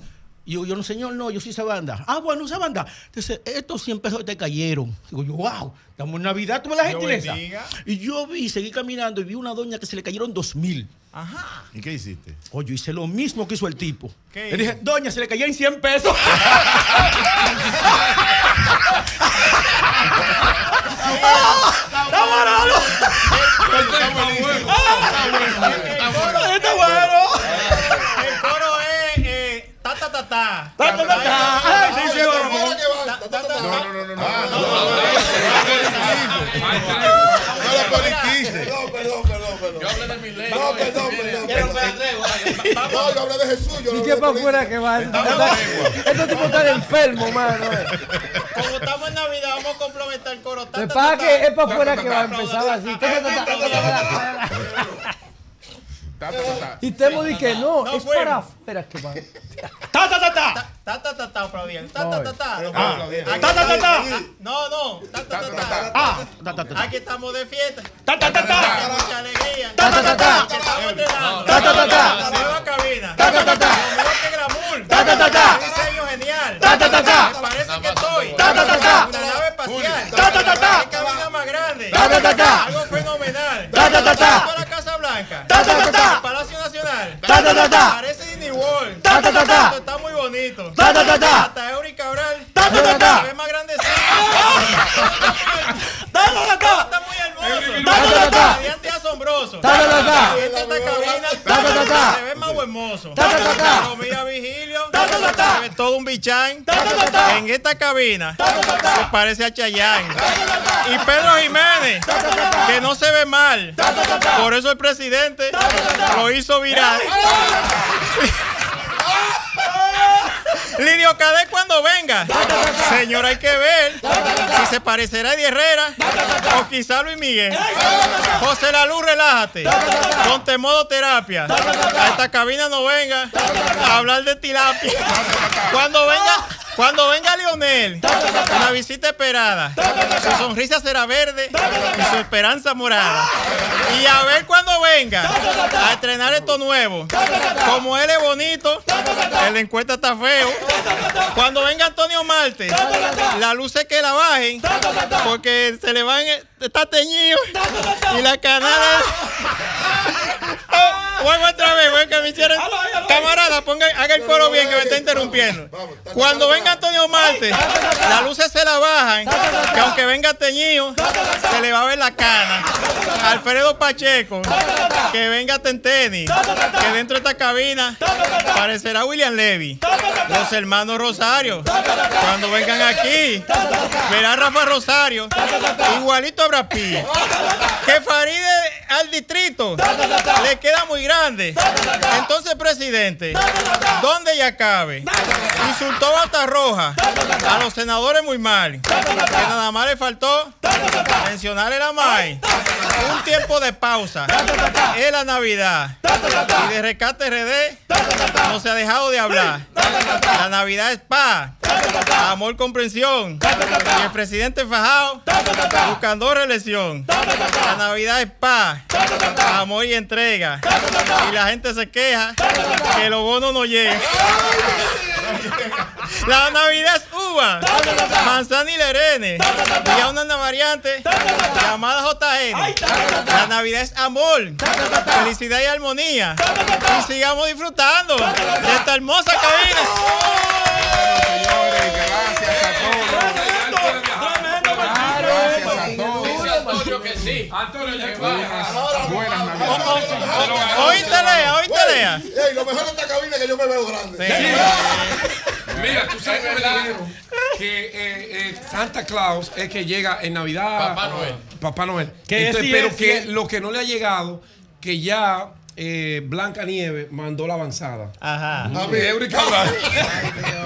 Mira, tengo una queja con los bonos. Eh, eh, ¿cuál eh, es- ¿Cuál es la que hago con los Allá hay unos tigres que llegan los bonos donde ellos para que los repartan. ¿Y tú sabes lo que ellos van?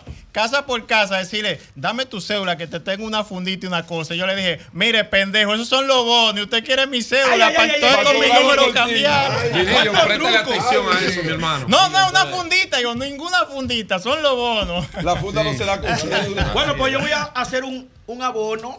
Como con un chiste malo. Ah, Digo, bueno, bueno, sí. bueno, porque la lueca dice que es malo. Cuidado, que el jefe está ahí, cuidado. ¡Ese santo don Antonio España!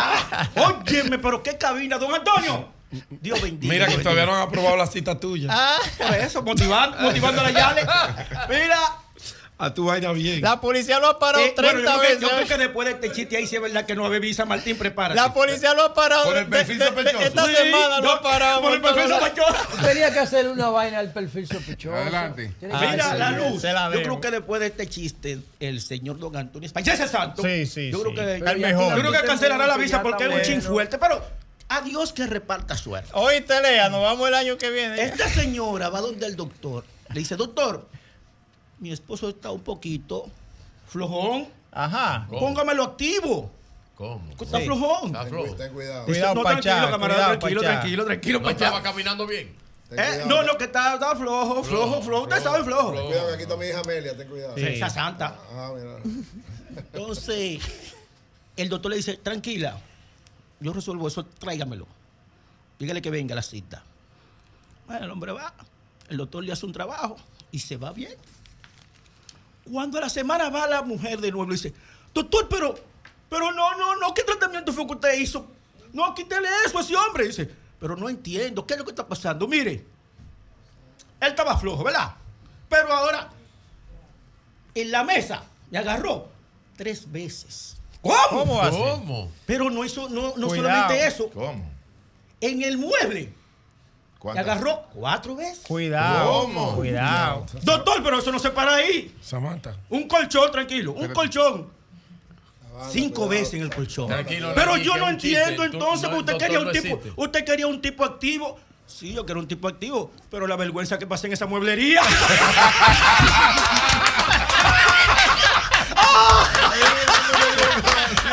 ¡Está bueno, la luz!